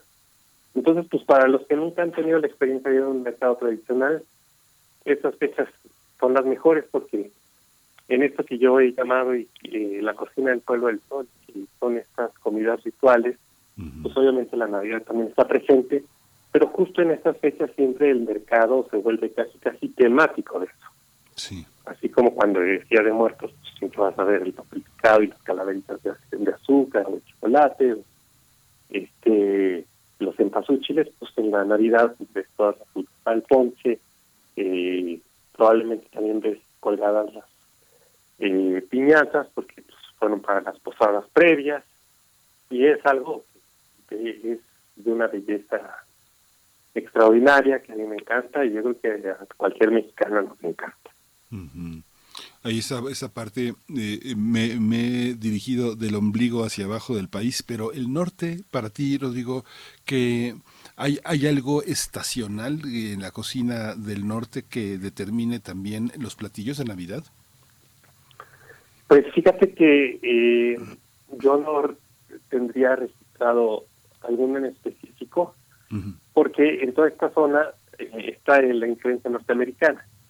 Entonces, muchas de las cosas que se utilizan para las recetas de, de Navidad pues son las que puedes conseguir porque eh, un proveedor norteamericano las vende en toda esta franja. Sin embargo, este, sé que pueden eh, comer eh, otras cosas que tradicionalmente se comen allá y le dan el toque festivo, como el cabrito, este, los lechones, ¿no? Que es otra de las formas este, particular de comer la carne de cerdo. Es una carne muy suave y, y yo creo que una de las cosas como más eh, simbólicamente más importantes para, para estas fechas, tiene que ver con un gusto muy burgués, muy del siglo XIX, es poder llevar eh, una gran pieza de algo a la mesa, ¿no?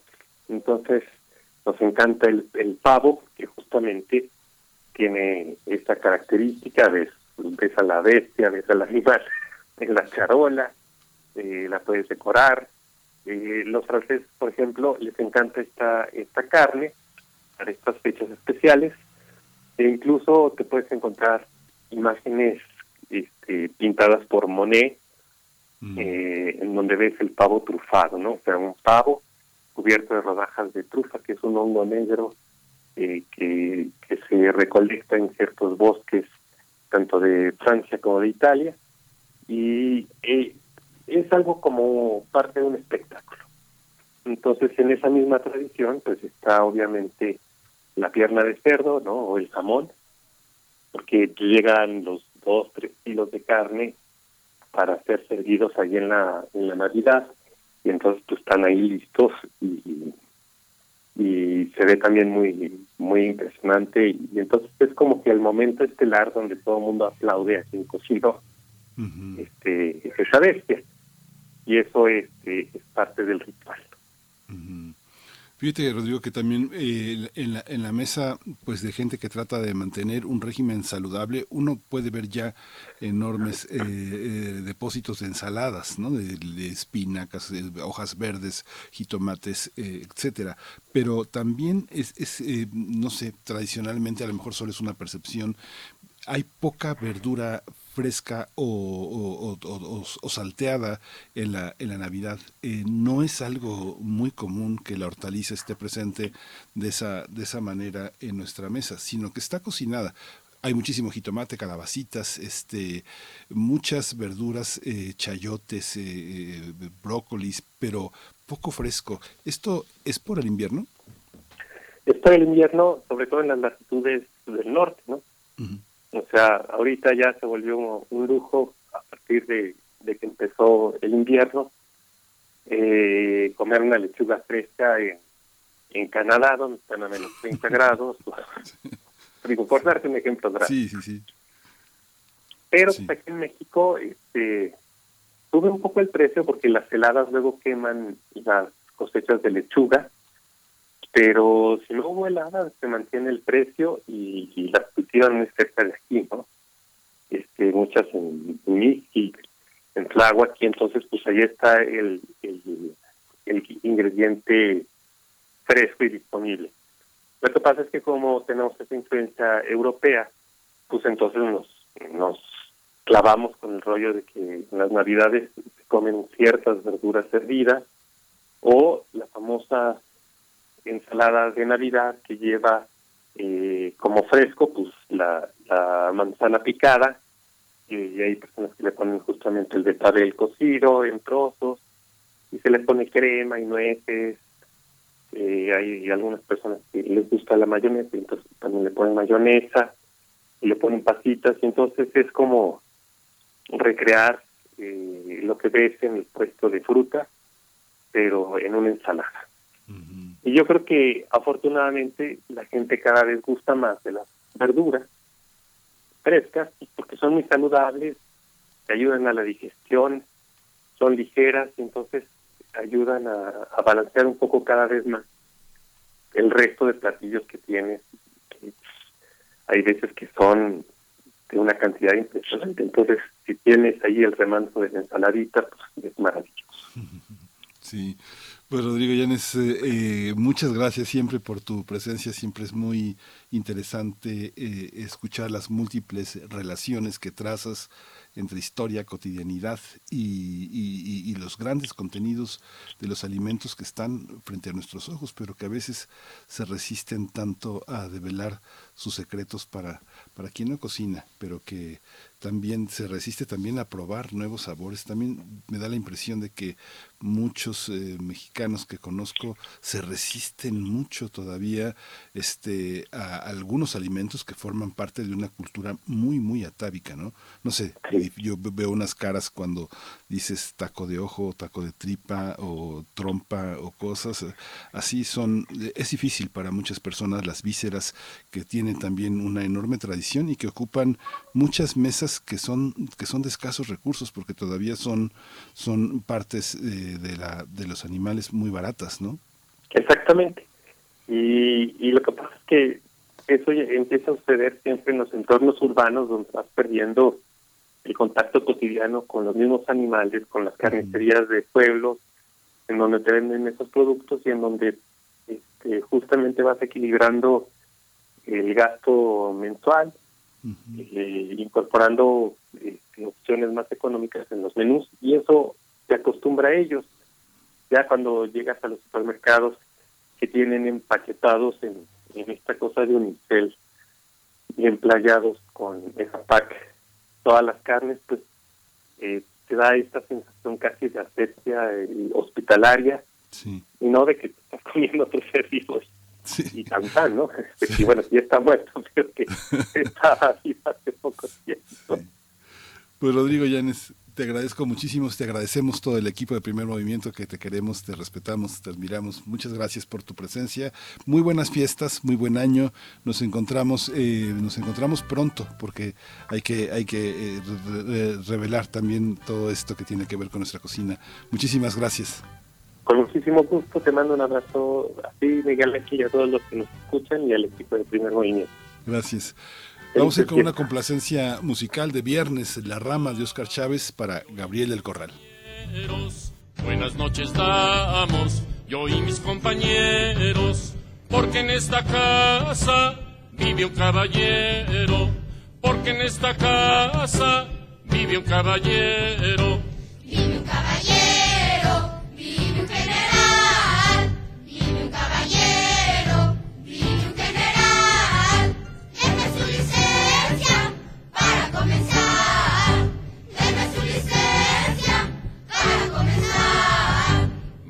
azucenas, lindos girasoles, blancas azucenas, lindos girasoles, naranjas sin limas, limas y limones, naranjas sin limas, limas y limones. Naranjas y limas, limas y limones.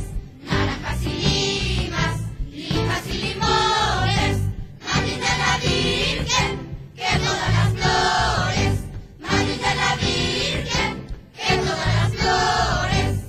Ábranme la puerta si quieren que cante. Ábranme la puerta si quieren que cante.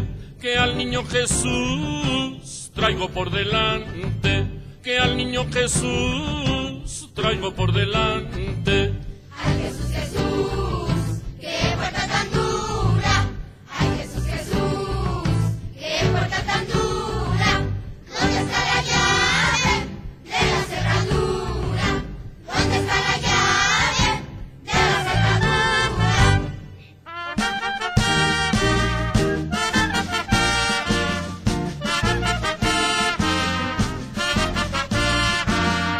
Salgan a la puerta, verán qué bonito, verán a la rama con sus farolitos.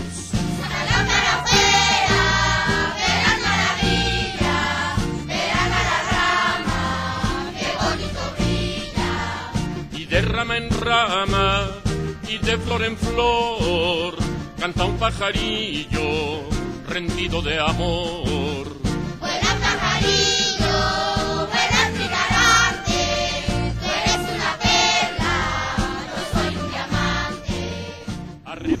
Primer movimiento. Hacemos comunidad con tus postales sonoras. Envíalas a primermovimientounam.gmail.com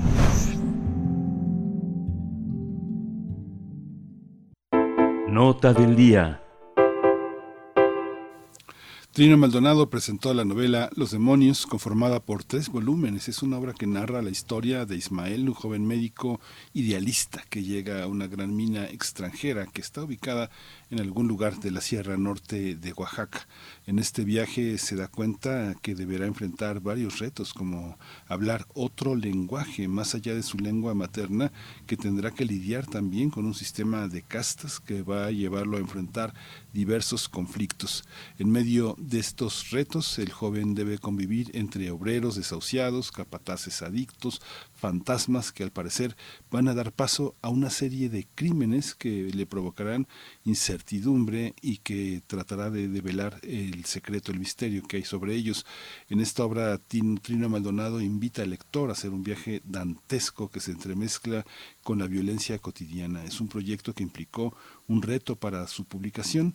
Optó por hacerla de manera independiente gracias a que los lectores eh, respondieron favorablemente a su campaña de fondeo colectivo y a su edición autogestiva en la plataforma Kickstarter. Tenemos eh, ahora esta edición autogestiva, autodidacta, autoimpresa, y está ya Trino Maldonado en la línea. Él es escritor, editor en Almadía, ha sido colaborador en varias revistas eh, mexicanas e internacionales. Le doy la bienvenida. Querido Trino, buenos días, bienvenido. Hola, buenos días, Miguel Ángel. Me da mucho gusto saludarte y gracias por el espacio. Gracias a ti, Trino. Pues cuéntanos, es una novela que tiene, es una serie de novelas que tienen en varios elementos interesantes. Una, una, una larga espera que eh, tus lectores, eh, la gente que te sigue, eh, eh, estaba atento a este, a este silencio. Estar atento al silencio es una cosa extraña, pero, pero que cuando uno tiene aficiones literarias, pues ni modo, hay que esperar a que nuestro escritor se anime nuevamente a emprender la aventura. Cuéntanos un poco en este periodo de silencio, ¿fue un periodo de investigación para los demonios, de maduración, de, de encontrar una poética distinta para escribir? Pues, gracias por el comentario. Eh, pues he sabido que la, escritura, el ejercicio de la escritura de por sí es un proceso largo, lento, eh, laborioso también. Eh, el proceso de edición, que, que fue autogestiva, como bien lo comentas, también es un proceso lento. Entonces, en realidad, lo que no se ve tras bambalinas es toda esa labor que, que implica el silencio por fuerza, pero que creo que valió la pena esta vez la, la, espera. Es un proyecto que yo había querido emprender desde 2012, pues, tardó en total unos 10 años en ver la luz por el por el volumen. La extensión también, pues es una novela, de, este tipo de novelas como se le dirían totales o por entregas. Eh, es una novela en total, unas 1.200 páginas, y eso implica técnicamente ya en la labor de de, escritorio de, de, autores y autoras, pues mucha mucha chamba. Y pues la, la tenía ideado desde hace mucho, estuvo ahí creciendo como en silencio, como comentas, pero al mismo tiempo pues se, nos cruzó la realidad. Yo cuando empecé esta novela en 2012, había hecho ya investigación de campo en, en una mina, pero pues ocurrió la, la tragedia de Ayotzinapa y yo escribí una crónica con, los sobrevivientes y con, con las familias de, de los 43 normalistas y eso me pues en mi vida implicó ya otra dinámica, como otras formas de escritura, desde la escucha, del acompañamiento, de estar accionando en actividades y, ya, ya no estuve como escribiendo a mi ritmo durante un tiempo, pero pero eso lo veo por el lado positivo que, aprendí a, a escuchar, como a, estos procesos de escucha de los que habla Svetlana Alexievich, como ella habla mucho de, que es momento de que, los testigos o las víctimas deben hablar. Y, pues ahí está la, novela. En realidad todo este tiempo he estado trabajando, pero como te digo, a los lectores o, mucha gente que prepara obras en, silencio, pues eh, no sé, me, gustan este tipo de, de, obras como Cormac McCarthy, Dana Tartt o Jonathan Franzen, que emprenden estos estos proyectos a largo plazo y pues implica un riesgo también y una, una responsabilidad, tienes que hacerte responsable de, de esos años de, trabajo en, en la oscuridad o en silencio, pero vale la pena, estoy contento. Al final creo que ganas más libertad. Hay una, hay una parte, hay una, la, la novela tiene como varios registros. Hay un registro un poco eh, muralístico de gran estampa en el que eh, pareciera que la política ha logrado como una especie de, de esencialización y poder ver a los actores políticos en todo el ejercicio de la injusticia, de la impunidad, del dolor, y por otra parte también eh, grandes eh, bloques eh, de relaciones grupales en las que mujeres, hombres, niños, viejos están presentes, y otra parte también en la que personajes enteros se confrontan con realidades que son mucho más fuertes que ellos, pero que sin su entereza no podrían modificar. Cuéntanos un poco cómo, cómo, lo, cómo lograr eh, que la política no se diluya en la, en la coyuntura. ¿Qué es lo que de la política tiene que esencializar un escritor para que, para que la novela sea más duradera? Fíjate que eso es bien interesante porque fue buena parte del trabajo, creo, si no es que la parte más ardua del trabajo, de, de, de como contener ese, ese tono de denuncia o político y, y demostrarlo. Mi reto en esta ocasión fue a través de, de poner en escena, de poner en marcha a, a los personajes, de generar tensiones y conflictos entre los distintos niveles de, de obreros, de patrones, de, de capataces, incluso por ahí aparece el ejército, la policía, pon- poner en, en movimiento las ideas que yo hubiera querido expresar, con- pero en tono de columna, como eso era mi, mi. No, no quiero que, que sea una columna ni, ni a panfleto y que el lector y la lectora pues saque sus, sus conclusiones sin poner yo mis, mis creencias o mis ideas políticas en la novela. Fíjate que me habían recomendado mucho a Germinal de, de Solá, que yo me resistí a leer porque no sabía que era un novelón. Al final, cuando estaba ya terminando mi novela, que es una novela sobre minería, eh, me di cuenta que en esencia la, la novela de Germinal está, está hablando de, de condiciones casi idénticas hace dos siglos en las que en las que están viviendo mis, personajes en una mina en 2022 entonces creo que eso es una como un, buen horizonte de- lograr que para lograr que se mantenga el tema político sin serlo sin ser una novela eh, esencialmente política pero a fin de cuentas estás hablando de pues de, de las relaciones del, del sistema eh, como cómo somete a un grupo de, de- trabajadores, de obreros y cómo son sus, sus condiciones de vida cotidianas. Pero ese es un, reto, me gustaría algún día llegar a hacerlo, pero fue el objetivo, como tú lo, como tú lo comentas. Fíjate, Trino, que cuando se tarda tanto tiempo en, en que tome la luz, eh, que dé a luz un proyecto como este, han pasado muchas cosas en la realidad en la que tú vives. Me imagino que este todo lo que eh, como testigo eh, has recibido la lucha de las mujeres, la parte de un feminismo muy activista, muy político, también el tema de la diversidad sexual, toda esta parte también de la de la eh, dignificación de muchos espacios indígenas, por ejemplo, se ven eh, cómo se van empoderando mujeres, no sé, la, no sé, la operadora de Loma de Bacum y esta solidaridad que se da frente a un acto de violación, de hostigamiento, de silencio, de, de resignación, ¿cómo se da en este proceso de tantos años? Me imagino que te cambió, te cambió muchas cosas en el discurso político a lo largo de esa década, que unas cosas se podían decir, otras no, otras se volvían delicadas de tocar. ¿Cómo enfrentas cuando hay tanto tiempo de maduración esos cambios en la realidad nacional, por ejemplo? Bueno, hay situaciones, escenas como las que describe, de hecho la novela comienza con un feminicidio, que, son- que son muy delicadas. La, la realidad desafortunadamente pues se ha, nos ha rebasado y se ha desbordado y, y ese ruido de fondo que cotidiano termina entrando a, a la literatura, por lo menos en mi caso, y, y es con, con esta- a través de estos procesos de, de escucha, por ejemplo, de, de estos años de, caminar, de escuchar a, las mujeres del- Congreso Nacional Indígena, a las mujeres zapatistas, eh, los procesos asamblearios. Aquí en Oaxaca, pues eh, hay una gran tradición asamblearia, organizativa, eh, comunal, de fiesta, y eso también termina como yéndose a la, a la, a la novela. De ahí creo que, que viene esa buena parte de, lo que tú comentas.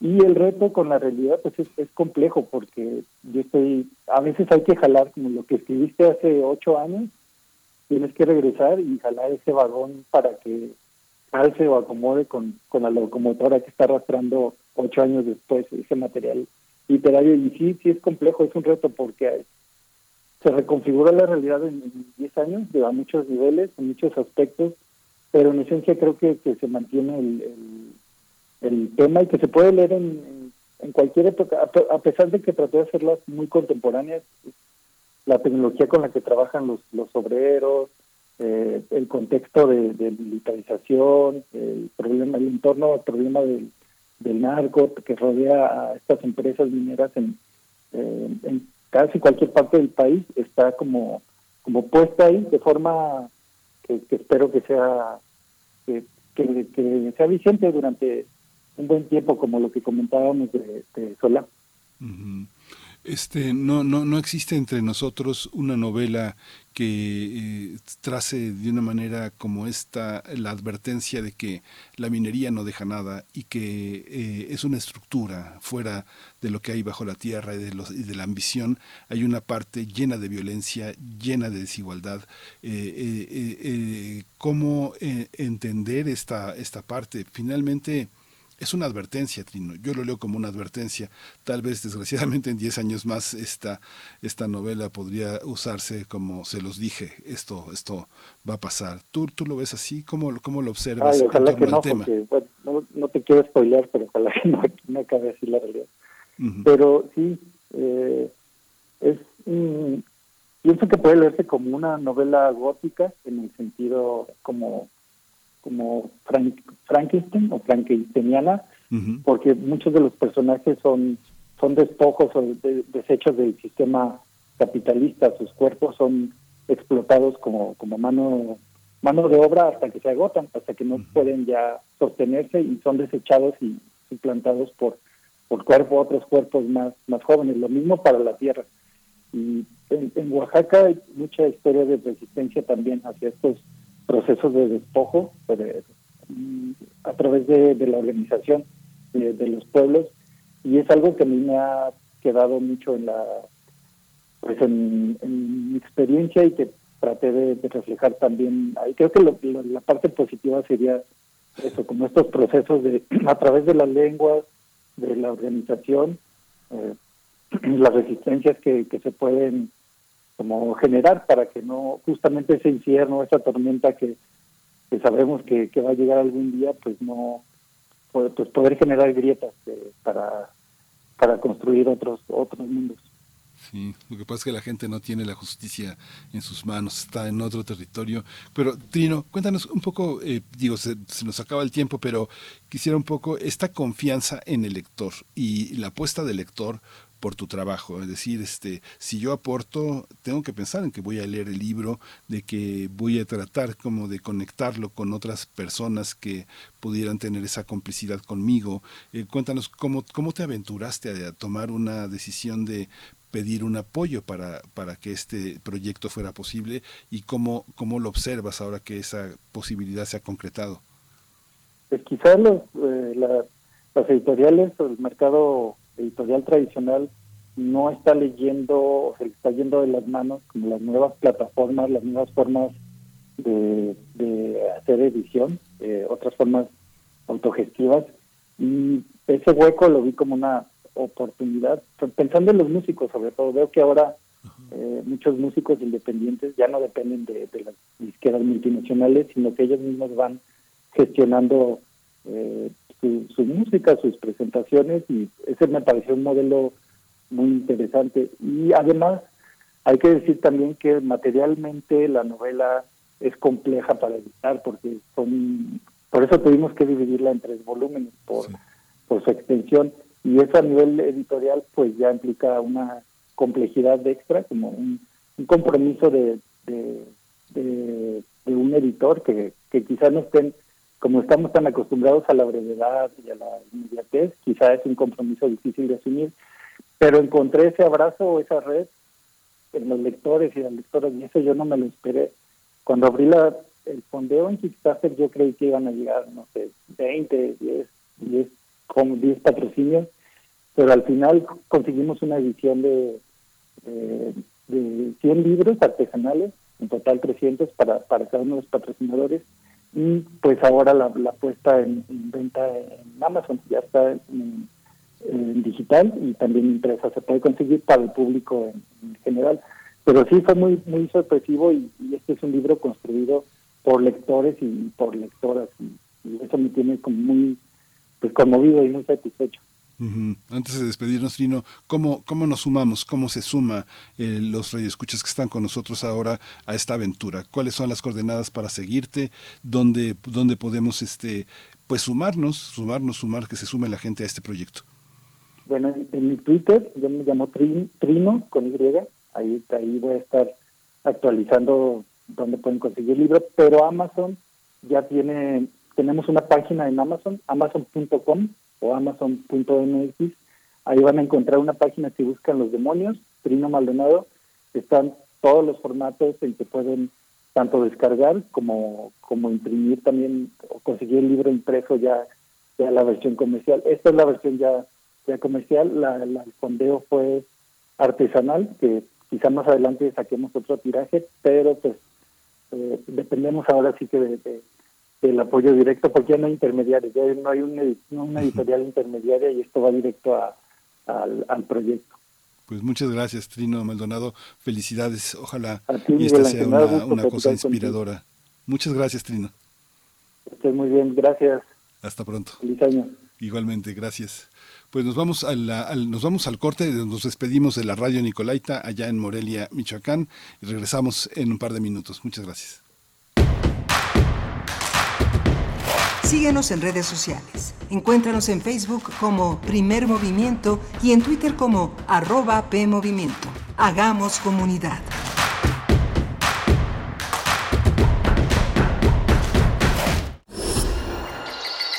Creemos en un mundo donde se escucha toda la música. Toda la música. Donde el conocimiento esté abierto al mundo. Donde se ame de todas las formas. Ese mundo es posible y vamos a pelear por él. Resistencia modulada. De lunes a viernes, de las 20 a las 23 horas, por el 96.1 de FM, Radio UNAM. Experiencia sonora.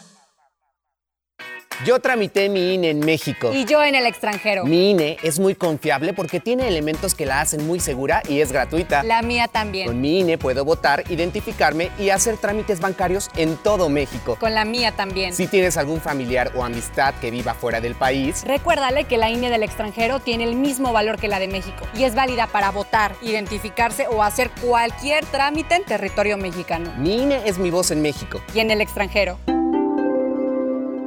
Que pasen los sospechosos.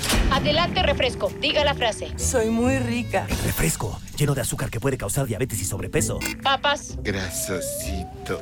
Sus grasas trans dañan el corazón y aumentan el colesterol. Instantánea. Con saborizante. ¡Ay, ups! Sabores.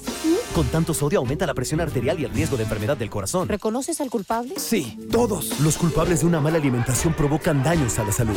Los alimentos saludables cuidan de ti. Secretaría de Gobernación. Gobierno de México. Este es el sitio donde se intersecta toda la música. Toda. Intersecciones. Encuentros de la fusión musical. Todos los viernes a las 21 horas por el 96.1 de FM. Radio UNAM. Experiencia sonora. Encuentra la música de primer movimiento día a día en el Spotify de Radio UNAM y agréganos a tus favoritos.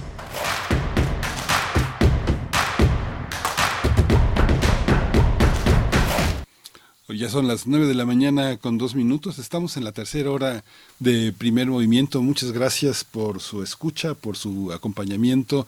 Estamos eh, ya prácticamente la próxima semana vamos a tener un programa grabado, vamos a estar eh, acompañándonos, pero con una selección que la producción hizo de los programas que considera más perdurables sobre las reflexiones que consideramos más, eh, más, más duraderas, más vigentes y que son también de alguna manera una bisagra con el año que viene, eh, eh, una manera también de tener esta presencia. Regresamos el 9, el 9 de enero, eh, pero mientras tanto pues vamos a seguir escuchando sus voces en las redes sociales, sus, sus intereses, sus cuestionamientos, sus sugerencias, su presencia que siempre es un estímulo, una, una inspiración para nosotros, un compromiso, un compromiso enorme. Les agradecemos todo lo que, todos los comentarios, las exigencias, eh, las rectificaciones, todo esto que hace posible que hagamos una, una comunidad que sea sólida, que sea fuerte y que sostenga también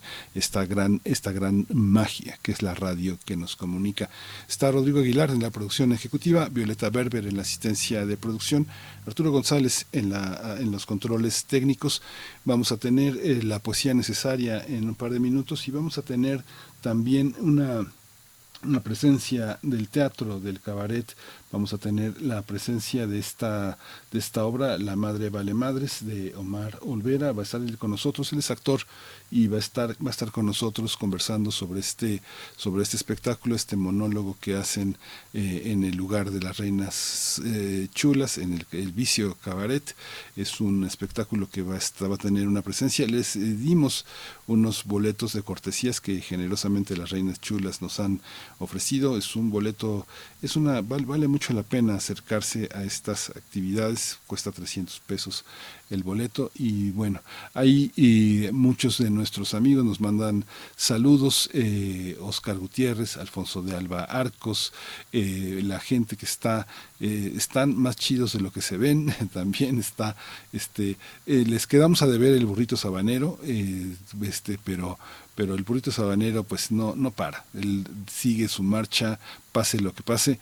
Itziar Silva, eh, eh, también muchas gracias por, por sus comentarios. eh, Diana Flor Linares, Javier Gómez, eh, La Botica de la Portales, Enrique José Varela, Juan Stack, muchas gracias a todos por, por hacer eh, comunidad. El doctor José María Ramos, siempre presente, Raquel Araujo, eh, muy, muy, muy, muy, muy estimulantes todos sus comentarios.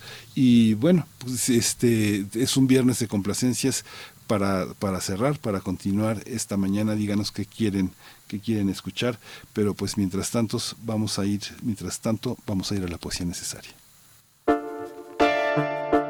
Es hora de Poesía Necesaria. La poesía de esta mañana es de Josué Ramírez y corresponde a su poemario Hoyos Negros. Lo publicó la UAM eh, en 1995.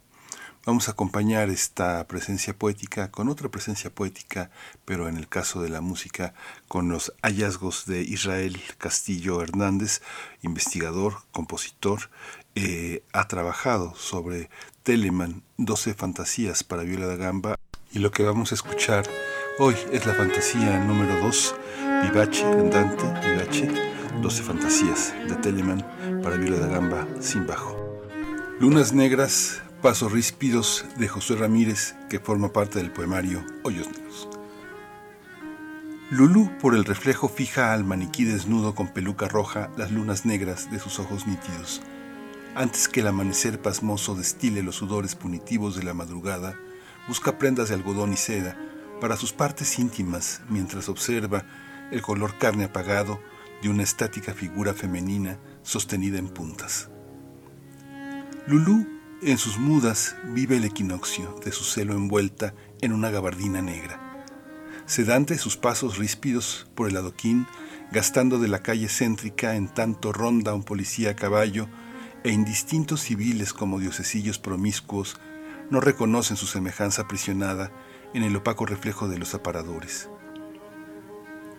El déspota, el que improvisa siempre, el que se precipita como los monos a los mangos, Las ruedas de los autos ruedan, y él el viento, el aire, a mitad del imperio del humo, palabras dichas con desdén o elogio, pues la naturaleza de esta calle es irreal.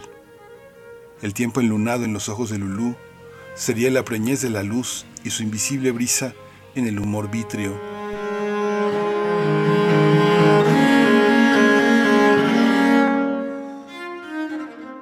Si nievan, polen los estigmas de nardos y mimosos, deshaciendo la dureza hipócrita en llanto porque sí, las hojas secas sin su podredumbre, el murmullo de la gente con la obsesión a cuestas de ser vista por Lulú, examinada por sus ojos que reflejan una noche poblada de contagios y sonidos en fricción, entre muros desatados de manera de quebrarse.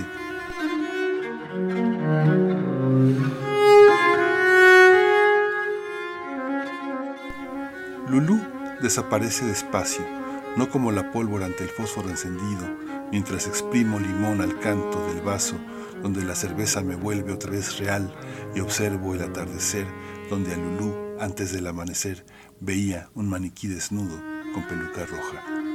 Josué Ramírez.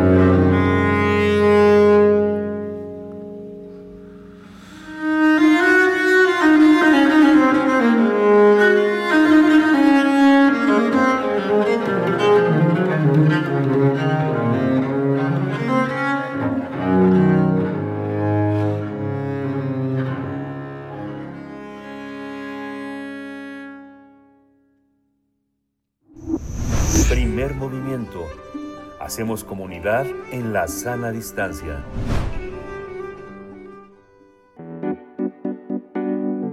La mesa del día. El Teatro Bar El Vicio va a cerrar 2022 con el monólogo La Madre Vale Madres. Es una adaptación de La Madre Pasota de Dario Fo, actor y escritor italiano que ganó el premio Nobel en 1997. Es un monólogo que dirigió Antón Araiza e interpreta Omar Olvera y aborda de manera dinámica y divertida la liberación de los estereotipos de la maternidad y lo que debe hacer una madre para ser feliz. En La Madre Vale Madres, eh, la figura materna tras seguir los pasos de su hijo rebelde y activista, se ve envuelta en un mundo totalmente diferente al conservador del que proviene. La obra va a tener su última función este viernes 23 de diciembre a las nueve y media de la noche en el Teatro Bar El Vicio que está ahí en Madrid 13 en la colonia del Carmen en Coyoacán y vamos a conversar con, eh, con el actor Omar Olvera, actor de La Madre Vale Madre, eh, este, este, este monólogo. Eh, buenos días, eh, Omar Olvera, bienvenido. Buenos días, aquí estamos.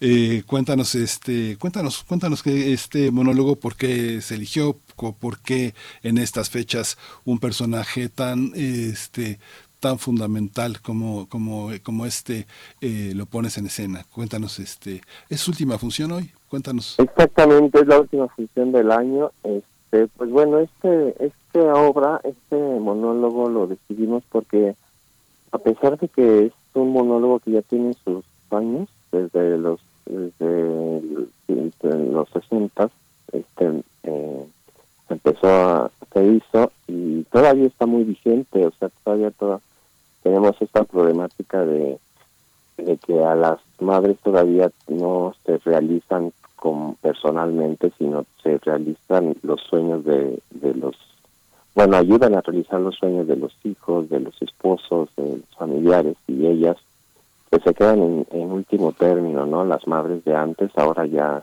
hay otro, se está cambiando esta esta forma de, de ver a las madres, de, de sentirse a las propias madres, pero pero sí todavía existe esta forma de, de creer que las madres tienen que hacer todo y tienen el deber de, de cuidar a sus hijos hasta en los últimos momentos. Ujú. ya, ya, ya no, ya no es así. Pues sí, sí todavía, pero ya hay como está más está, eh, se están abriendo más caminos como para que las madres, las mujeres eh, que tienen hijos se, se realicen más, pero en otros tiempos y aún ahora hay muchas mujeres, muchas madres todavía que, que deciden sacrificar su vida, sacrificar sus deseos, sus, sus carreras por atender a sus hijos o por atender a sus esposos o a sus familias. Ajá. Esta, esta, ¿qué, qué, qué madres tan distintas hay eh, en la posibilidad de encontrar, por lo menos en una ciudad como esta, en la Ciudad de México, en la que los dos estamos conversando, Omar? Pues sí, es, es este, pues es difícil ya todavía este encontrar este a este tipo de mujeres como a la que se interpreta en esta obra, porque sí es una mujer muy liberada ya al final, pero este, pero todavía, todavía en en, en esta en, esta obra vemos que esta este personaje todavía tiene como estos es esa, esa conciencia de querer este, proteger al hijo, pero también está la conciencia de que ella se quiere realizar y todavía creo que existe esa, esa lucha constante, esa lucha interna entre las mujeres, las madres sobre todo, que no saben eh, si está bien realizarse y, dejar a un lado ser madre o este, es mejor para ellas eh, ser madre y dejar a un lado su, su vida propia. Hay una, hay una visión en el monólogo de Darío Fo que eh, concentra varios aspectos eh, que, que son lugares comunes, que son lugares de tránsito obligados como amar incondicionalmente al bebé. Sabemos que en el caso de muchas eh, personas, el llanto de un niño en los primeros tres meses puede llegar a ser, en los primeros tres días puede llegar a ser insoportable para alguien que tiene la responsabilidad de mantener vivo a un ser que ha esperado y amado tanto desde su concepción hasta que su nacimiento. ¿Cómo, cómo experimentar todos estos lugares? ¿Cuál es el recorrido, Omar, de esos lugares comunes? Mira, pues es, es eh, eh, los lugares estos comunes, como tú les llamas, de donde eh, la madre este, trata de, de proteger a los hijos a cual- de cualquier forma, de ir a buscarlo. Por ejemplo, en este caso, este, esta mujer lo que hace es que por ir, ir a buscar a su hijo, que, que se mete a cuestiones pues, la época de, lucha de clases y todo esto, este, am, la mujer está por, por, por ir a buscar a su hijo, se mete en estos, en estos mundos y después eh, estos mundos le empiezan a gustar y empieza a entender de qué van estos mundos y es cuando ella empieza a este a salirse de estos escenarios eh, comunes que siempre tenemos que la cocina que, este, que hacer el quehacer que tener que atender al marido que tener que trabajar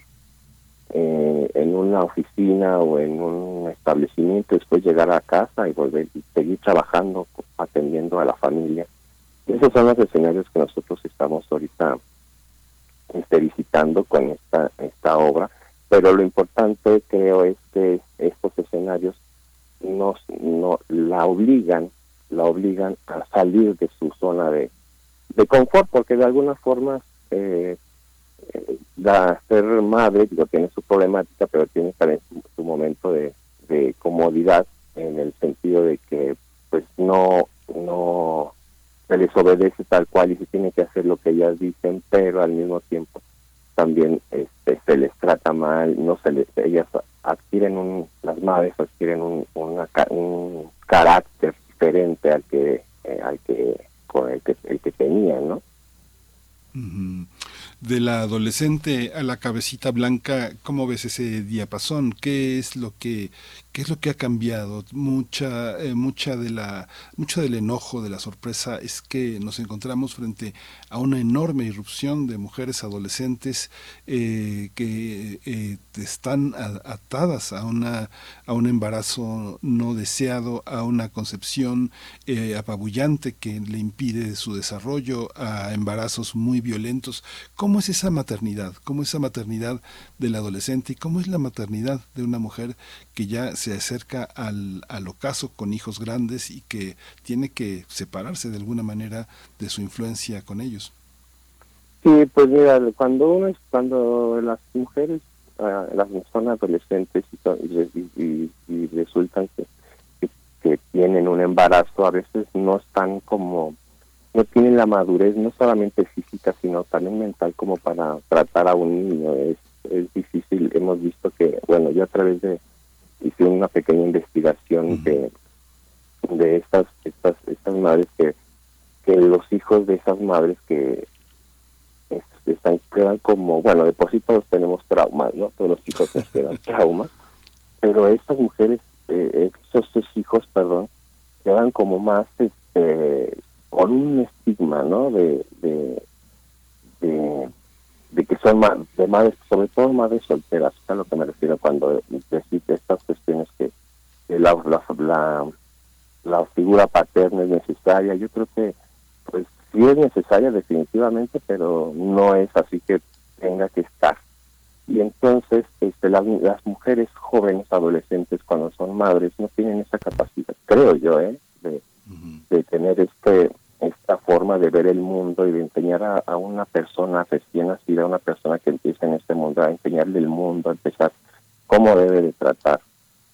Y lo hacen, tal vez, pero lo hacen como a ellas se los enseñaron, o sea, con la represión y este y ya cuando uno es mayor pues este una persona adulta pues ya tiene como otra mentalidad ya pasó como por por, por varios varias situaciones en la vida y, pues cambia cambia eso a veces ¿eh? o sea no no no es no, la edad no, no nos asegura que vamos a tener una una madurez pero pero yo creo que sí es eh, eh, la vida te va enseñando cosas y ya cuando llegas a una edad madura pues ya tienes otra visión con, res- con respecto a cuando eras un adolescente.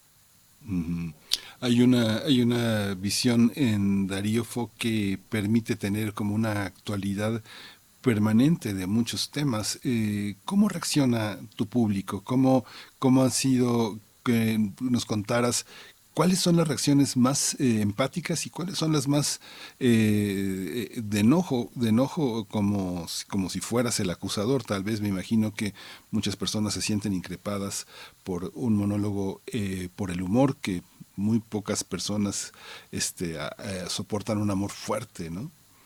Pues mira, afortunadamente no hemos tenido como el lado de- desagradable de la respuesta del público, sino todo lo contrario, escuchas sobre todo las, en las mujeres este eh, suspiros o, o expresiones así de oh, no, o sea, como que como que sí se identifican con, con el personaje y con la situación que este personaje está exponiendo, pero de una forma, como lo hacemos de forma lúdica, de forma divertida, pues no no es no es como muy agresiva la respuesta del público definitivamente sino todo lo contrario se ríe este se identifica se, se ve en el escenario sobre todo las mujeres y bueno yo creo que muchos hombres también se identifican al, al ver eh, a una mujer que hace todo como su madre o sea y más en estas épocas navideñas que, que, pues, eh, vemos que muchas familias todas las mujeres son las que se ponen a cocinar y hacer el trabajo de, pues sí de, de, la cena y los hombres pues, se dedican a pues, estar tomando no y estar platicando y las mujeres son las que hacen esto. Y aparte después tienen que servir y aparte tienen que ponerse bonitas para la fiesta y o sea como como esas situaciones. Pero el público el público es muy le gusta se ríe mucho y y no, hasta ahorita no he, no he tenido yo ninguna sensación o una un- una respuesta agresiva del público. Me imagino que mucha de la gente que te busca después de la función este, trata un poco de confesarse, de contarte su caso. ¿Tú crees que estamos cambiando eh, en el medio en el que estamos, universitarios, clases medias? Este, pensamos que todo ya es un ambiente de colaboración, de empatía, de que los hombres asumimos nuestra función materna y la desarrollamos, pero uno voltea a la periferia y, este, y pasa lo que tú estás diciendo, que no hay nadie que se entere de que existe empatía, de que existe colaboración y de que, eh, y de que los hombres eh, tenemos o tienen que meter las manos para hacer las cosas de manera conjunta. ¿Cómo lo observas? ¿Cómo observas estos desarrollos cuando tienes un público que puede ser tan diverso? Pues mira, es este, muy, o sea, vamos avanzando definitivamente, sí, porque ya se empieza a visualizar muchas muchas cosas que antes pensábamos que, que así tenía que ser, que así tenían que ser las madres, pero hay muchas madres que ya están diciendo, no, es que yo ya quiero trabajar, yo quiero realizarme, y está cambiando poco a poco, te digo, muchas, mm, en el público hay muchas mujeres, sobre todo mayores, que, que me dan, nos, nos dan las gracias por, por el espectáculo y por demostrar lo que ellas este, padecen o sienten cuando uno o los hombres que son los que pues, realmente manejamos el, el mundo a ellas las toman como como un trofeo o las madres sobre todo como o sea por ejemplo no va muy lejos eh, la mentada de madre o sea este en México la madre es un no es un estandarte un, un, ídolo pero no no nos tentamos el corazón para mentar madres, para eh, invocar a la madre para ofender al otro, ¿no? Que todavía duele, ese es el, lo que veo yo que todavía no cambiamos, que todavía seguimos ofendiendo, agarrando a personas que no tienen nada que ver con la persona, o sea, que, que no es la persona, sino es su mamá, es su, su hijo, otras, o en este caso su mamá, que es lo más común, que es lo que en este, en este México lo que más adoramos, es a nuestra madre, pero al mismo tiempo es a la que más ofendemos, ¿no? Sí. Omar, cuéntanos también un poco, cómo te, estás solo en el escenario, hay música en vivo, cómo, cómo está concebido el espectáculo, cuánto dura, qué, qué, este, qué hay que hacer para acercarnos a verlo esta noche. Pues mira, es, este, dura, dura aproximadamente una hora, aproximadamente porque es un monólogo corto, pero pues nosotros ahí con el cabaret le empezamos a meter pues algunas situaciones más graciosas para para extenderlo un poco más y este y sí estamos en, en el en el en el teatro bar el vicio este hoy es nuestra última función viernes 23 eh, nuestra última función a las nueve y media. Este, yo creo que el próximo año seguiremos con este, pero por lo pronto este es eh, el día para que vayan a conocer a esta a esta singular mujer que, que te despierta, te sacude de, en tu asiento de todo lo que lo que sucede en el mundo en, con respecto a las madres, las madres cómo se, se parten en mil pedazos para atender a su familia, pero y, y se olvidan de ellas, ¿no? Sí, pues muchísima suerte eh, esta, esta noche, Omar Olvera. Eh, es eh, Madrid número 13, 21.30 horas, Teatro Bar El Vicio, en la colonia del Carmen, allá en Coyoacán. Eh, hay que llegar temprano, hay que agarrar un buen lugar y eh, hay la oportunidad para, para compartir. Vale la pena no ir, no, ir, no ir solo, si se puede ir acompañado, pues mejor porque yo creo que un espectáculo con estas características hay que discutirlo, hay que discutirlo con, una, con, un, con un espacio que, que, que sea perdurable. Pues esperamos eh, que nos den a conocer sus, eh, sus funciones, sus, eh, eh, su, su actividad y pues estamos muy atentos. Muchas gracias, Omar Olvera. Muchas gracias a ustedes, Miguel. Gracias. Vamos a ir, ¿tenemos alguna complacencia musical? No, no, no estamos, pero vamos, eh, vamos a, vamos a, eh, hoy uno de los, una de las actividades más interesantes que tuvimos en la universidad este año fue la presencia de Irene Vallejo, esta escritora, esta mujer que ha logrado tener una gran presencia en el mercado de lectores eh, y vamos a escuchar una entrevista que tuve la oportunidad de tener, de tener con ella. Eh, el mundo de la lectura, un palmo, un palmo, un respiro, un, un, oasis para entender qué es lo que nos está pasando como lectores, como escritores. Irene Vallejo en el micrófono. Vamos a escucharla. Primer movimiento. Hacemos comunidad en la sana distancia. Irene Vallejo, gracias por esta conversación. Muchos se preguntan cuál es la explicación de todo este éxito. ¿Tú te lo preguntas? Yo, yo, lo pregunto, lo pregunto habitualmente a, a, editores, a libreros, porque ha sido tan inesperado para mí. Yo lo escribí convencida de que sería un libro que interesaría a unos pocos lectores, en el mejor de los casos, que todavía estoy atónita por lo que ha sucedido. Yo creo que, que bueno, es, es, es un libro que siendo un ensayo es eh, es, es, es, habla de todo aquello que nos fascina en los libros, ¿no?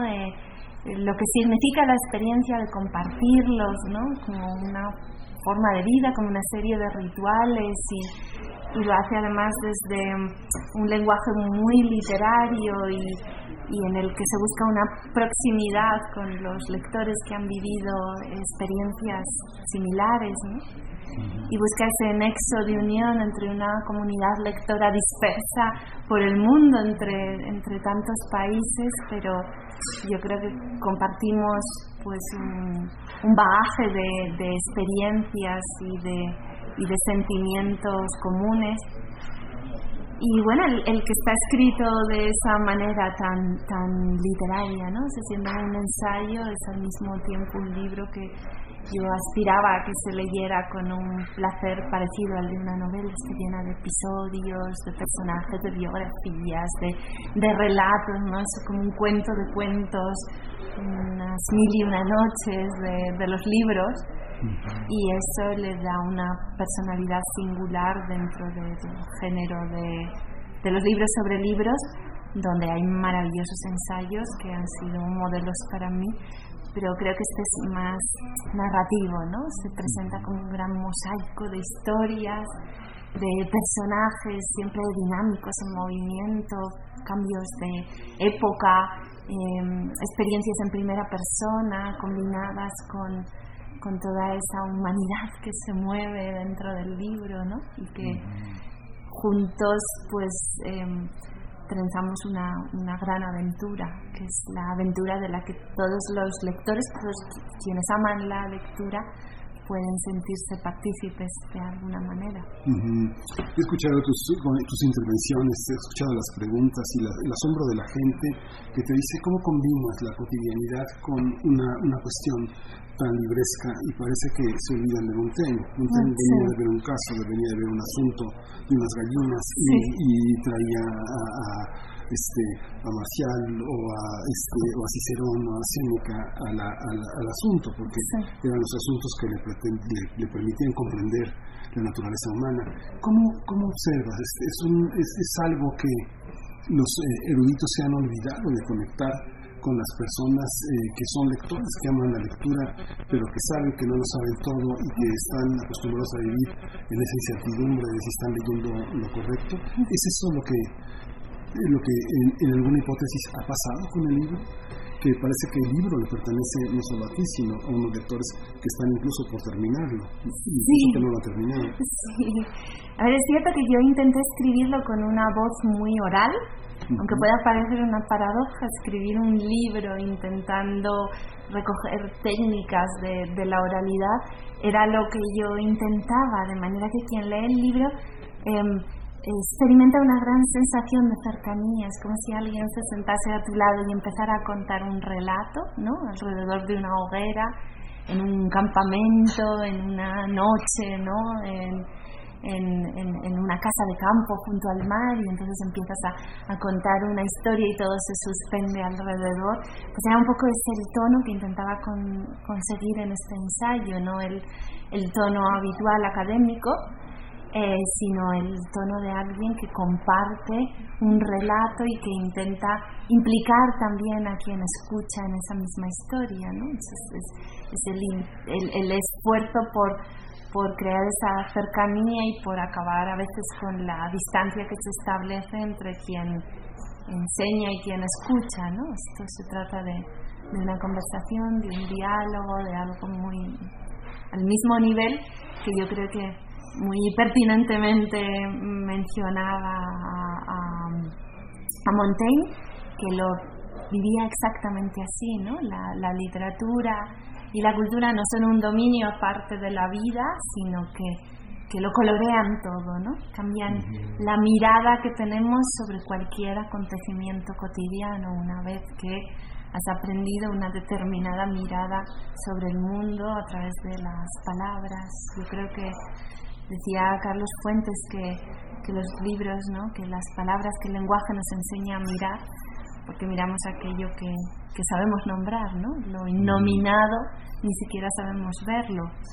Y yo creo que ese es el efecto que tiene la literatura sobre nosotros. Miramos, estamos, hablamos, nos relacionamos con las personas de otro modo gracias a lo que hemos leído y a lo que hemos comprendido. ¿no? Entonces, aunque leer parezca un acto solitario y escribir e investigar parezcan actos solitarios, en realidad nos estamos, o yo entiendo que nos acerca a otras personas, nos, nos acerca a otras mentes, nos deja habitar em, otras perspectivas sobre el mundo y en ese sentido lo, lo impregna todo, es una actitud, es una forma de vivir. Y Montaigne lo, lo entendió así y e inventó el, el ensayo, ¿no? Él le dio nombre al ensayo, a los ensayos, porque además es un plural muy interesante, ¿no? No es un único ensayo, son Sí. muchos ensayos. Y en ese sentido que tiene el ensayo en nuestro idioma de intentar, ¿no? Algo, mm, ensayar es probar distintas formas en una obra de teatro, ¿no? Eh, es una forma de adiestrarse eh, ante la vida y yo creo que, que eso es el ensayo y que eso es la literatura y eso es el aprendizaje, ¿no? Intentar llegar a esa raíz de la emoción que si consigues sacudirla deja grabado ese discurso en la memoria. Sí. Hay una, hay una, hay una idea muy, muy interesante en el que este, decías que hay, hay, hay un niño, es un niño, tu hijo, un niño de 8 años, acaba de cumplir 8 años, algo que va a descubrir es que eh, nunca va a terminar de conocer a su madre, porque hay una infinidad de libros de lecturas y de interpretaciones. De alguna manera, el estar habitada por todas esas lecturas hace que este viaje a través de la lectura sea una constante invitación a la, a la lectura. Es interesante que nombres tanto a tu hijo y a tu madre, porque hace muchos años tuve oportunidad de conversar largamente con Jostein Gorer, este, eh, el mundo de Sofía, y alrededor de la literatura hay un enorme afecto, hay un leitmotiv que aunque hay un editor y una intención de fondo, siempre hay algo infinito que se traza entre las personas esperando que la muerte nunca llegue, ¿no? Entonces, ¿cómo, cómo está, este, una vez que está terminado el libro, este, para quién? El libro nunca se termina en realidad, ¿no? Eh, en ese sentido también es, es- se integra en, en una gran obra que estamos escribiendo entre todos y, y que tiene además su reverso creativo también en el lector, ¿no? porque su- el, lector mm, construye una imagen del libro que también es única y repetible ¿no? y, y no leen todos los lectores el mismo libro como decía el antiguo Heráclito, no te bañas dos veces en el mismo en el mismo río, pues de la misma manera los lectores no leen el mismo libro, sino que lo recrean, ¿no? Lo, lo entrelazan con sus propias imágenes, leemos con la memoria, con las experiencias, con todo el bagaje de nuestros afectos.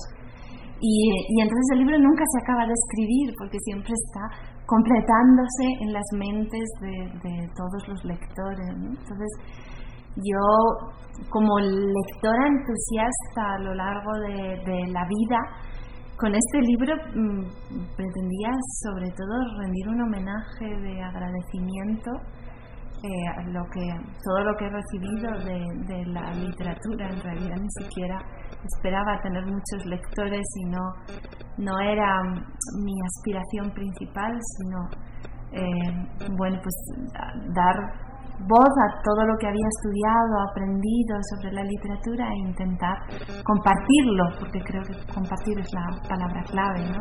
No escribimos para demostrar lo que sabemos o para jactarnos de lo que hemos vivido, sino para compartir unas emociones que si no se perderían en el olvido, ¿no? Y al nombrarlas, al capturarlas dentro de esa red del lenguaje, pues de alguna manera les, les damos una vida más larga y una resonancia en muchísimas otras personas que han experimentado algo equiparable y, y lo reviven a través del libro. ¿no? Entonces estamos conjurando toda una serie de emociones efímeras que habrían caído en el olvido si no fuera por este conjuro de las palabras.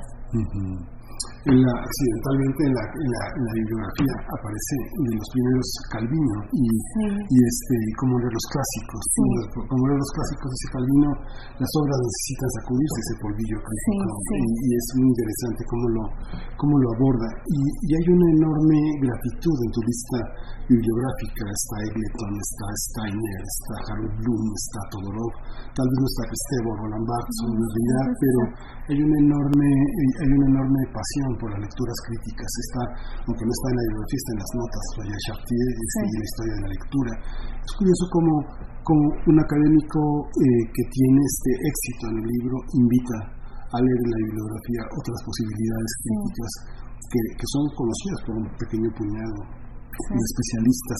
¿Cómo es, esta, ¿Cómo es esta relación? ¿Cómo elaboraste esa propuesta? Porque es una propuesta fundamental. El libro tiene unas notas, no renuncias al aparato crítico, no renuncias a la articulación de una lógica que te ha conformado interiormente como investigadora también.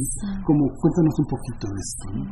Bueno, en este libro tenían que convivir la escritora de ficción y la investigadora, ¿no? Y ya desde el principio del prólogo eh, planteo esa cuestión, ¿no? Como, como mm, mantener realmente el rigor de, de la transmisión del conocimiento dentro de esa envoltura literaria que yo buscaba y que permitiera el acceso a un público más amplio, ¿no? que, que apelara a lectores no especializados. Y ese es el, el reto de la divulgación. ¿no? Y, bueno, pues ha habido grandes maestros que lo han logrado sin renunciar a, a los contenidos, a todo el eh, andamiaje intelectual que hay debajo de esa lectura y de esa investigación. Y, y bueno, pues a veces había conflicto y fricciones entre las dos almas del libro, pero para mí era un, un, ejercicio de reconciliación. Yo tuve que mm, escribir una tesis doctoral, hice una serie de investigaciones durante mi etapa universitaria en las que bueno, me, me, veía obligada a aceptar una serie de convenciones de lenguaje y de exposición que tenían que ver con, con el mundo de la academia y con la universidad, pero que condenaban al libro a, a quedar reducido al circuito de los especialistas. Entonces yo sentía que, que mm, faltaba esa conversación con la sociedad y que a veces la, la universidad se encierra un poco dentro de sus muros y no, y no intenta buscar a un lector más, más amplio, ¿no? que quizá al menos en España sucede que la divulgación se considera una investigación de segunda categoría o de índole inferior, cuando yo creo que es el complemento perfecto de la investigación académica porque proyecta eh, todo lo que se ha conseguido, se ha hallado, se ha descubierto, se ha actualizado hacia el público lector curioso, sin una preparación especial que no se atreve a, internarse en, esas obras. Y para mí estos libros son un vestíbulo de entrada em, que, sienta una serie de, precedentes teóricos, que da confianza al lector para que luego, si sigue interesado, se adentre en esas obras más especializadas. O sea que hay como una continuidad entre ellas y no necesariamente un conflicto. Y para mí era muy importante yo que ya he escrito eh, obra académica, em, pues, pues eh, digamos, acercarla, ¿no? aproximarla y buscar ese, ese camino y luego em, ser fiel y leal a todos los autores, que en este libro concreto eh, me han ayudado en la investigación, no es una bibliografía completa, evidentemente, incluso faltan autores que yo he leído y he trabajado, pero que quizá en estas cuestiones concretas no los veía tan presentes. No quería tampoco hacer una bibliografía que fuera un alarde, sino quienes realmente habían estado sobre mi mesa mientras yo redactaba este libro, que hubieran podido ser más, pero en definitiva acabas, acabas eh, teniendo que renunciar ¿no? y, buscar un corpus homogéneo en el que realmente te, te puedas mover. Y eso es lo que intenté con esa bibliografía, ¿no? Algunos lectores Mm, esperaban otro tipo de ensayo y, han, pues, se han encontrado sorprendidos y a veces un poco descolocados por, por los giros narrativos que tiene el libro, ¿no? por la parte autobiográfica que por otro lado está ya en Montaigne, desde el origen del, del ensayo, ¿no? Él dice, yo soy moi-même la matière de mon livre.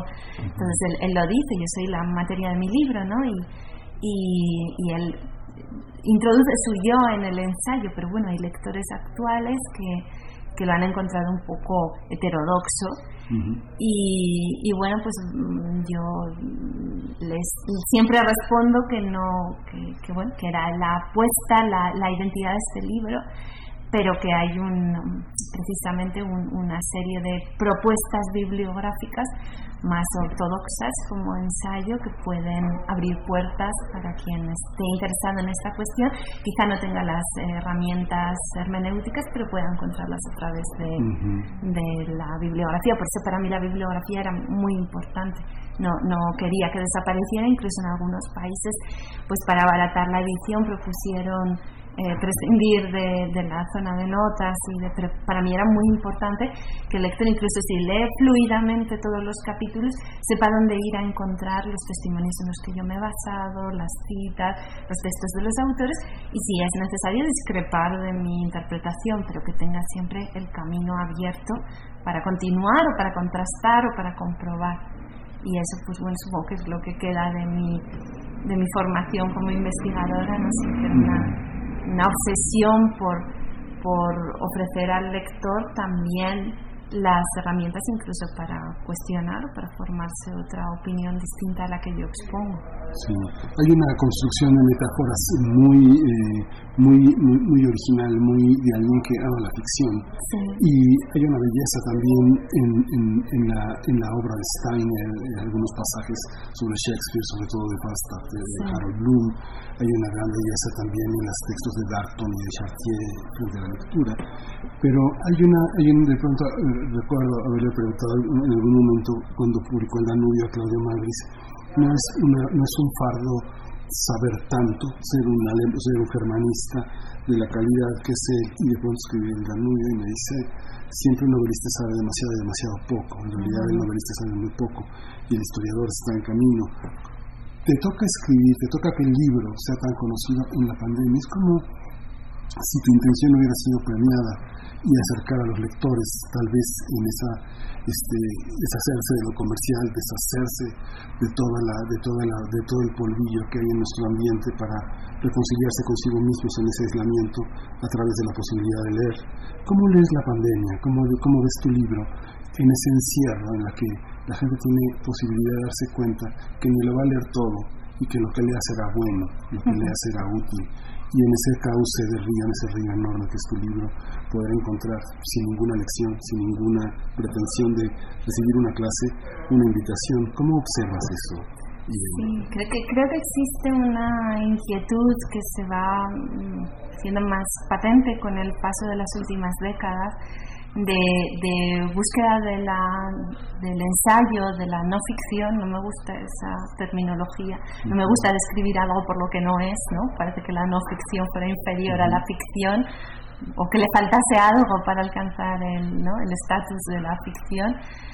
Pero, pero creo que el público sí tiene, tiene una inquietud de conocimiento, ¿no? quizá una búsqueda de certezas en un mundo tan desconcertante, una añoranza de sentido, eh, ahora que la realidad cambia tan bruscamente y parece que haya tan, pocos eh, asideros. Y, creo que se ha despertado una nueva necesidad de reflexión eh, y, hay más lectores cada vez que buscan el ensayo, ¿no? un, ensayo de, de ambición general, que propone interpretaciones y que entre este flujo constante de, ideas y de, y de mm, modas ¿no? y de tendencias, pues busca algo más esencial, más constitutivo y lo, y lo busca en, el ensayo precisamente, ¿no? que, había sido tradicionalmente un género muy minoritario frente a las ficciones, a la novela, al relato. Y, bueno, pues eh, en el momento de la pandemia em, se produjeron muchas situaciones angustiosas de, cariz muy distinto, los que no podían reunirse con sus seres queridos enfermos en el hospital y tenían que vivir esa, esa lejanía y esa separación en su casa, angustiados, y entonces necesitaban una voz que les transmitiera calma y serenidad creo que esa voz es la voz de los libros, ¿no? En un momento en el que las redes sociales, los informativos, la televisión estaban invadidos por, por, esa premura, por esa angustia, ¿no? Eh, y, la encontraron, estaban las personas solas que, requerían compañía y la encontraron en, en los libros estaban las personas que tenían que convivir con su familia, ¿no? sin poder salir, renunciando a, a, la vida privada y entonces en los libros encontraban esa intimidad que faltaba el resto del día, ¿no? Encerrarse con los libros, como proteger tu propio ser y tu soledad y, y, vivirla exactamente con el ritmo y la cadencia que tú decides y esa es la esencia de la lectura. En fin, en muy distintos contextos la gente volvió a acudir a los libros porque los libros nos transmiten confianza, los libros nos transmiten serenidad, los libros nos permiten aislarnos, de, alejarnos de una em, realidad obsesiva y, la gente regresó, regresó a los libros y el infinito en un punto pues estaba allí, había nacido también en un contexto de, enfermedad, ¿no? porque lo escribí cuando acababa de nacer mi hijo con problemas de salud, en ratos que yo iba rescatando del hospital y, de alguna manera esas circunstancias en las que yo lo viví, ¿no? con una enorme necesidad de refugiarme en, aquello que me parecía más esperanzador, pues la vivió de repente la sociedad entera, ¿no? Y, quizá el libro pues ofrecía una voz em, serena y esperanzada en un momento en el que todo parecía pesimismo, ¿no? A nuestro alrededor y angustia y temor y bueno, pues em, sí, fue, fue asombroso que, ya digo, siendo un libro que no parecía tener ninguno de los ingredientes del fenómeno literario y además enfrentado en una, en una situación en la que parecía especialmente condenados los libros con las librerías cerradas, ¿no? Em, pues, pues frente a todos esos contras, em, realmente fue el momento en el que se produjo ese encuentro con, con los lectores, ¿no? Y son esos fenómenos inexplicables que a veces suceden, ¿no? Que, que hubiera sido imposible calcular y predecir y preparar, y sin embargo pasó espontáneamente, ¿no? Que quizá era la, la entonación, el acento, ¿no? El, el, recuerdo, la memoria que necesitaba la gente que un libro le suscitase en ese momento, no porque fuera el mejor libro ni el más, ¿no? ni, ni, ni el más indicado, ni, ni seguramente el más acertado, pero, pero sirvió de detonante para algo que estaba en la atmósfera y para em, insistir en una comunidad que formamos todos los lectores, a pesar del pesimismo imperante siempre en el mundo de la cultura y los libros, eh, es una comunidad muy sólida que se ha mantenido a lo largo de la historia, ¿no? Y, y, los lectores a través del infinito en un junco se sienten parte de un relato casi memorial, ¿no? Que, que, que confiere un sentido a todas estas peculiaridades, excentricidades que tenemos los lectores, que a veces pueden parecer un poco extrañas y anómalas, pero que en su conjunto toda esa suma de anomalías ¿no? y de entusiasmos han conseguido pues una, una gran hazaña colectiva. Pues muchísimas gracias, Irene Vallejo, mucha suerte con este libro que, sea repartida entre toda tu obra. Un gran placer eh, poder conversar y gracias por, por estas preguntas eh, tan fascinantes que me has planteado. Muchísimas gracias. Primer movimiento. Hacemos comunidad con tus postales sonoras. Envíalas a primermovimientounam.gmail.com Pues ya eh, regresamos después de esta conversación con eh, eh, Irene Vallejo, con este hermoso libro, La invención de los libros en el mundo antiguo, editado por Ciruela. Estuvo en nuestra casa de estudios en este año. Rosa Beltrán fue su anfitriona cuando Rosa Beltrán es también una escritora, una novelista, una lectora, una profesora, una investigadora de nuestra casa de estudios, un diálogo que vale la pena ver también en, nuestra en, una cultura. Eh, pues ya llegó la hora de despedirnos y agradecerle a todos ustedes su participación, sus eh, preferencias. Hoy es un viernes de complacencias. Vamos a, a terminar esta eh, edición con eh, Is Over de John Lennon, esta, esta visión sobre la paz, sobre esta manera también de, de escuchar una, una, una, melodía de uno de los eh, personajes pues más influyentes del, del, siglo XX. En este es Oscar, es una complacencia para Oscar Isidro Bruno. Le agradecemos a todos su escucha, todo un equipo que está eh, presente aquí en primer movimiento. Les deseamos eh, lo mejor. Está eh, Miriam Trejo, Antonio Quijano, Patricia Zavala, Rodrigo Aguilar en la producción ejecutiva, Violeta Berber, Berenice Camacho, Arturo González, Andrés Ramírez, Socorro Montes, todo un equipo que hace posible todo este encuentro todos los días. Les agradecemos y bueno, los dejamos en la, en la, en la voz eh, de John Lennon para decirles adiós. Regresamos a decir adiós para decir como todos los días, esto fue primer movimiento.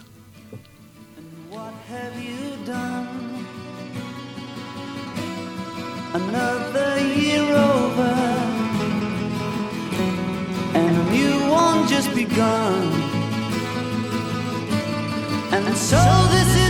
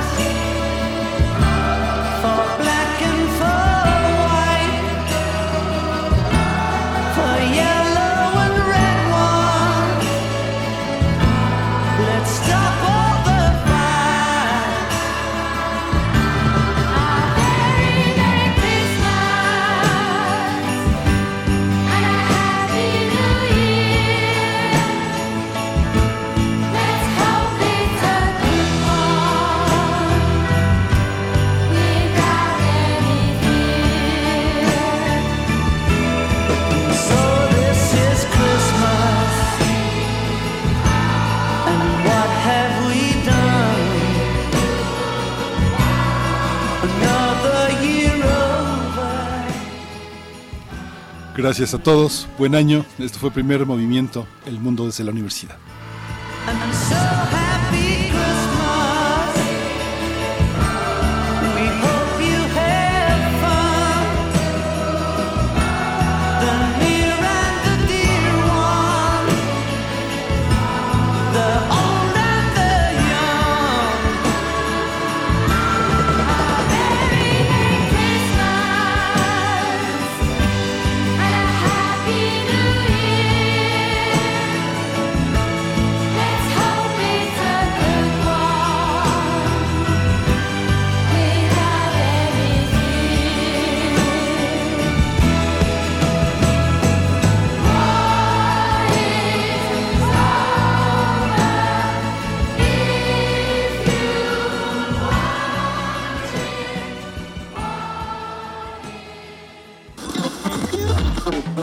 Radio UNAM presentó Primer Movimiento.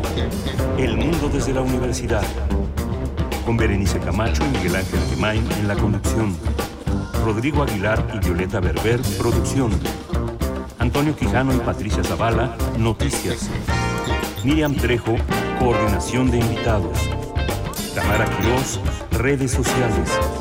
Arturo González, operación técnica. Locución, Tessa Uribe y Juan Staca. Quédate en sintonía con Radio UNAM. Experiencia sonora.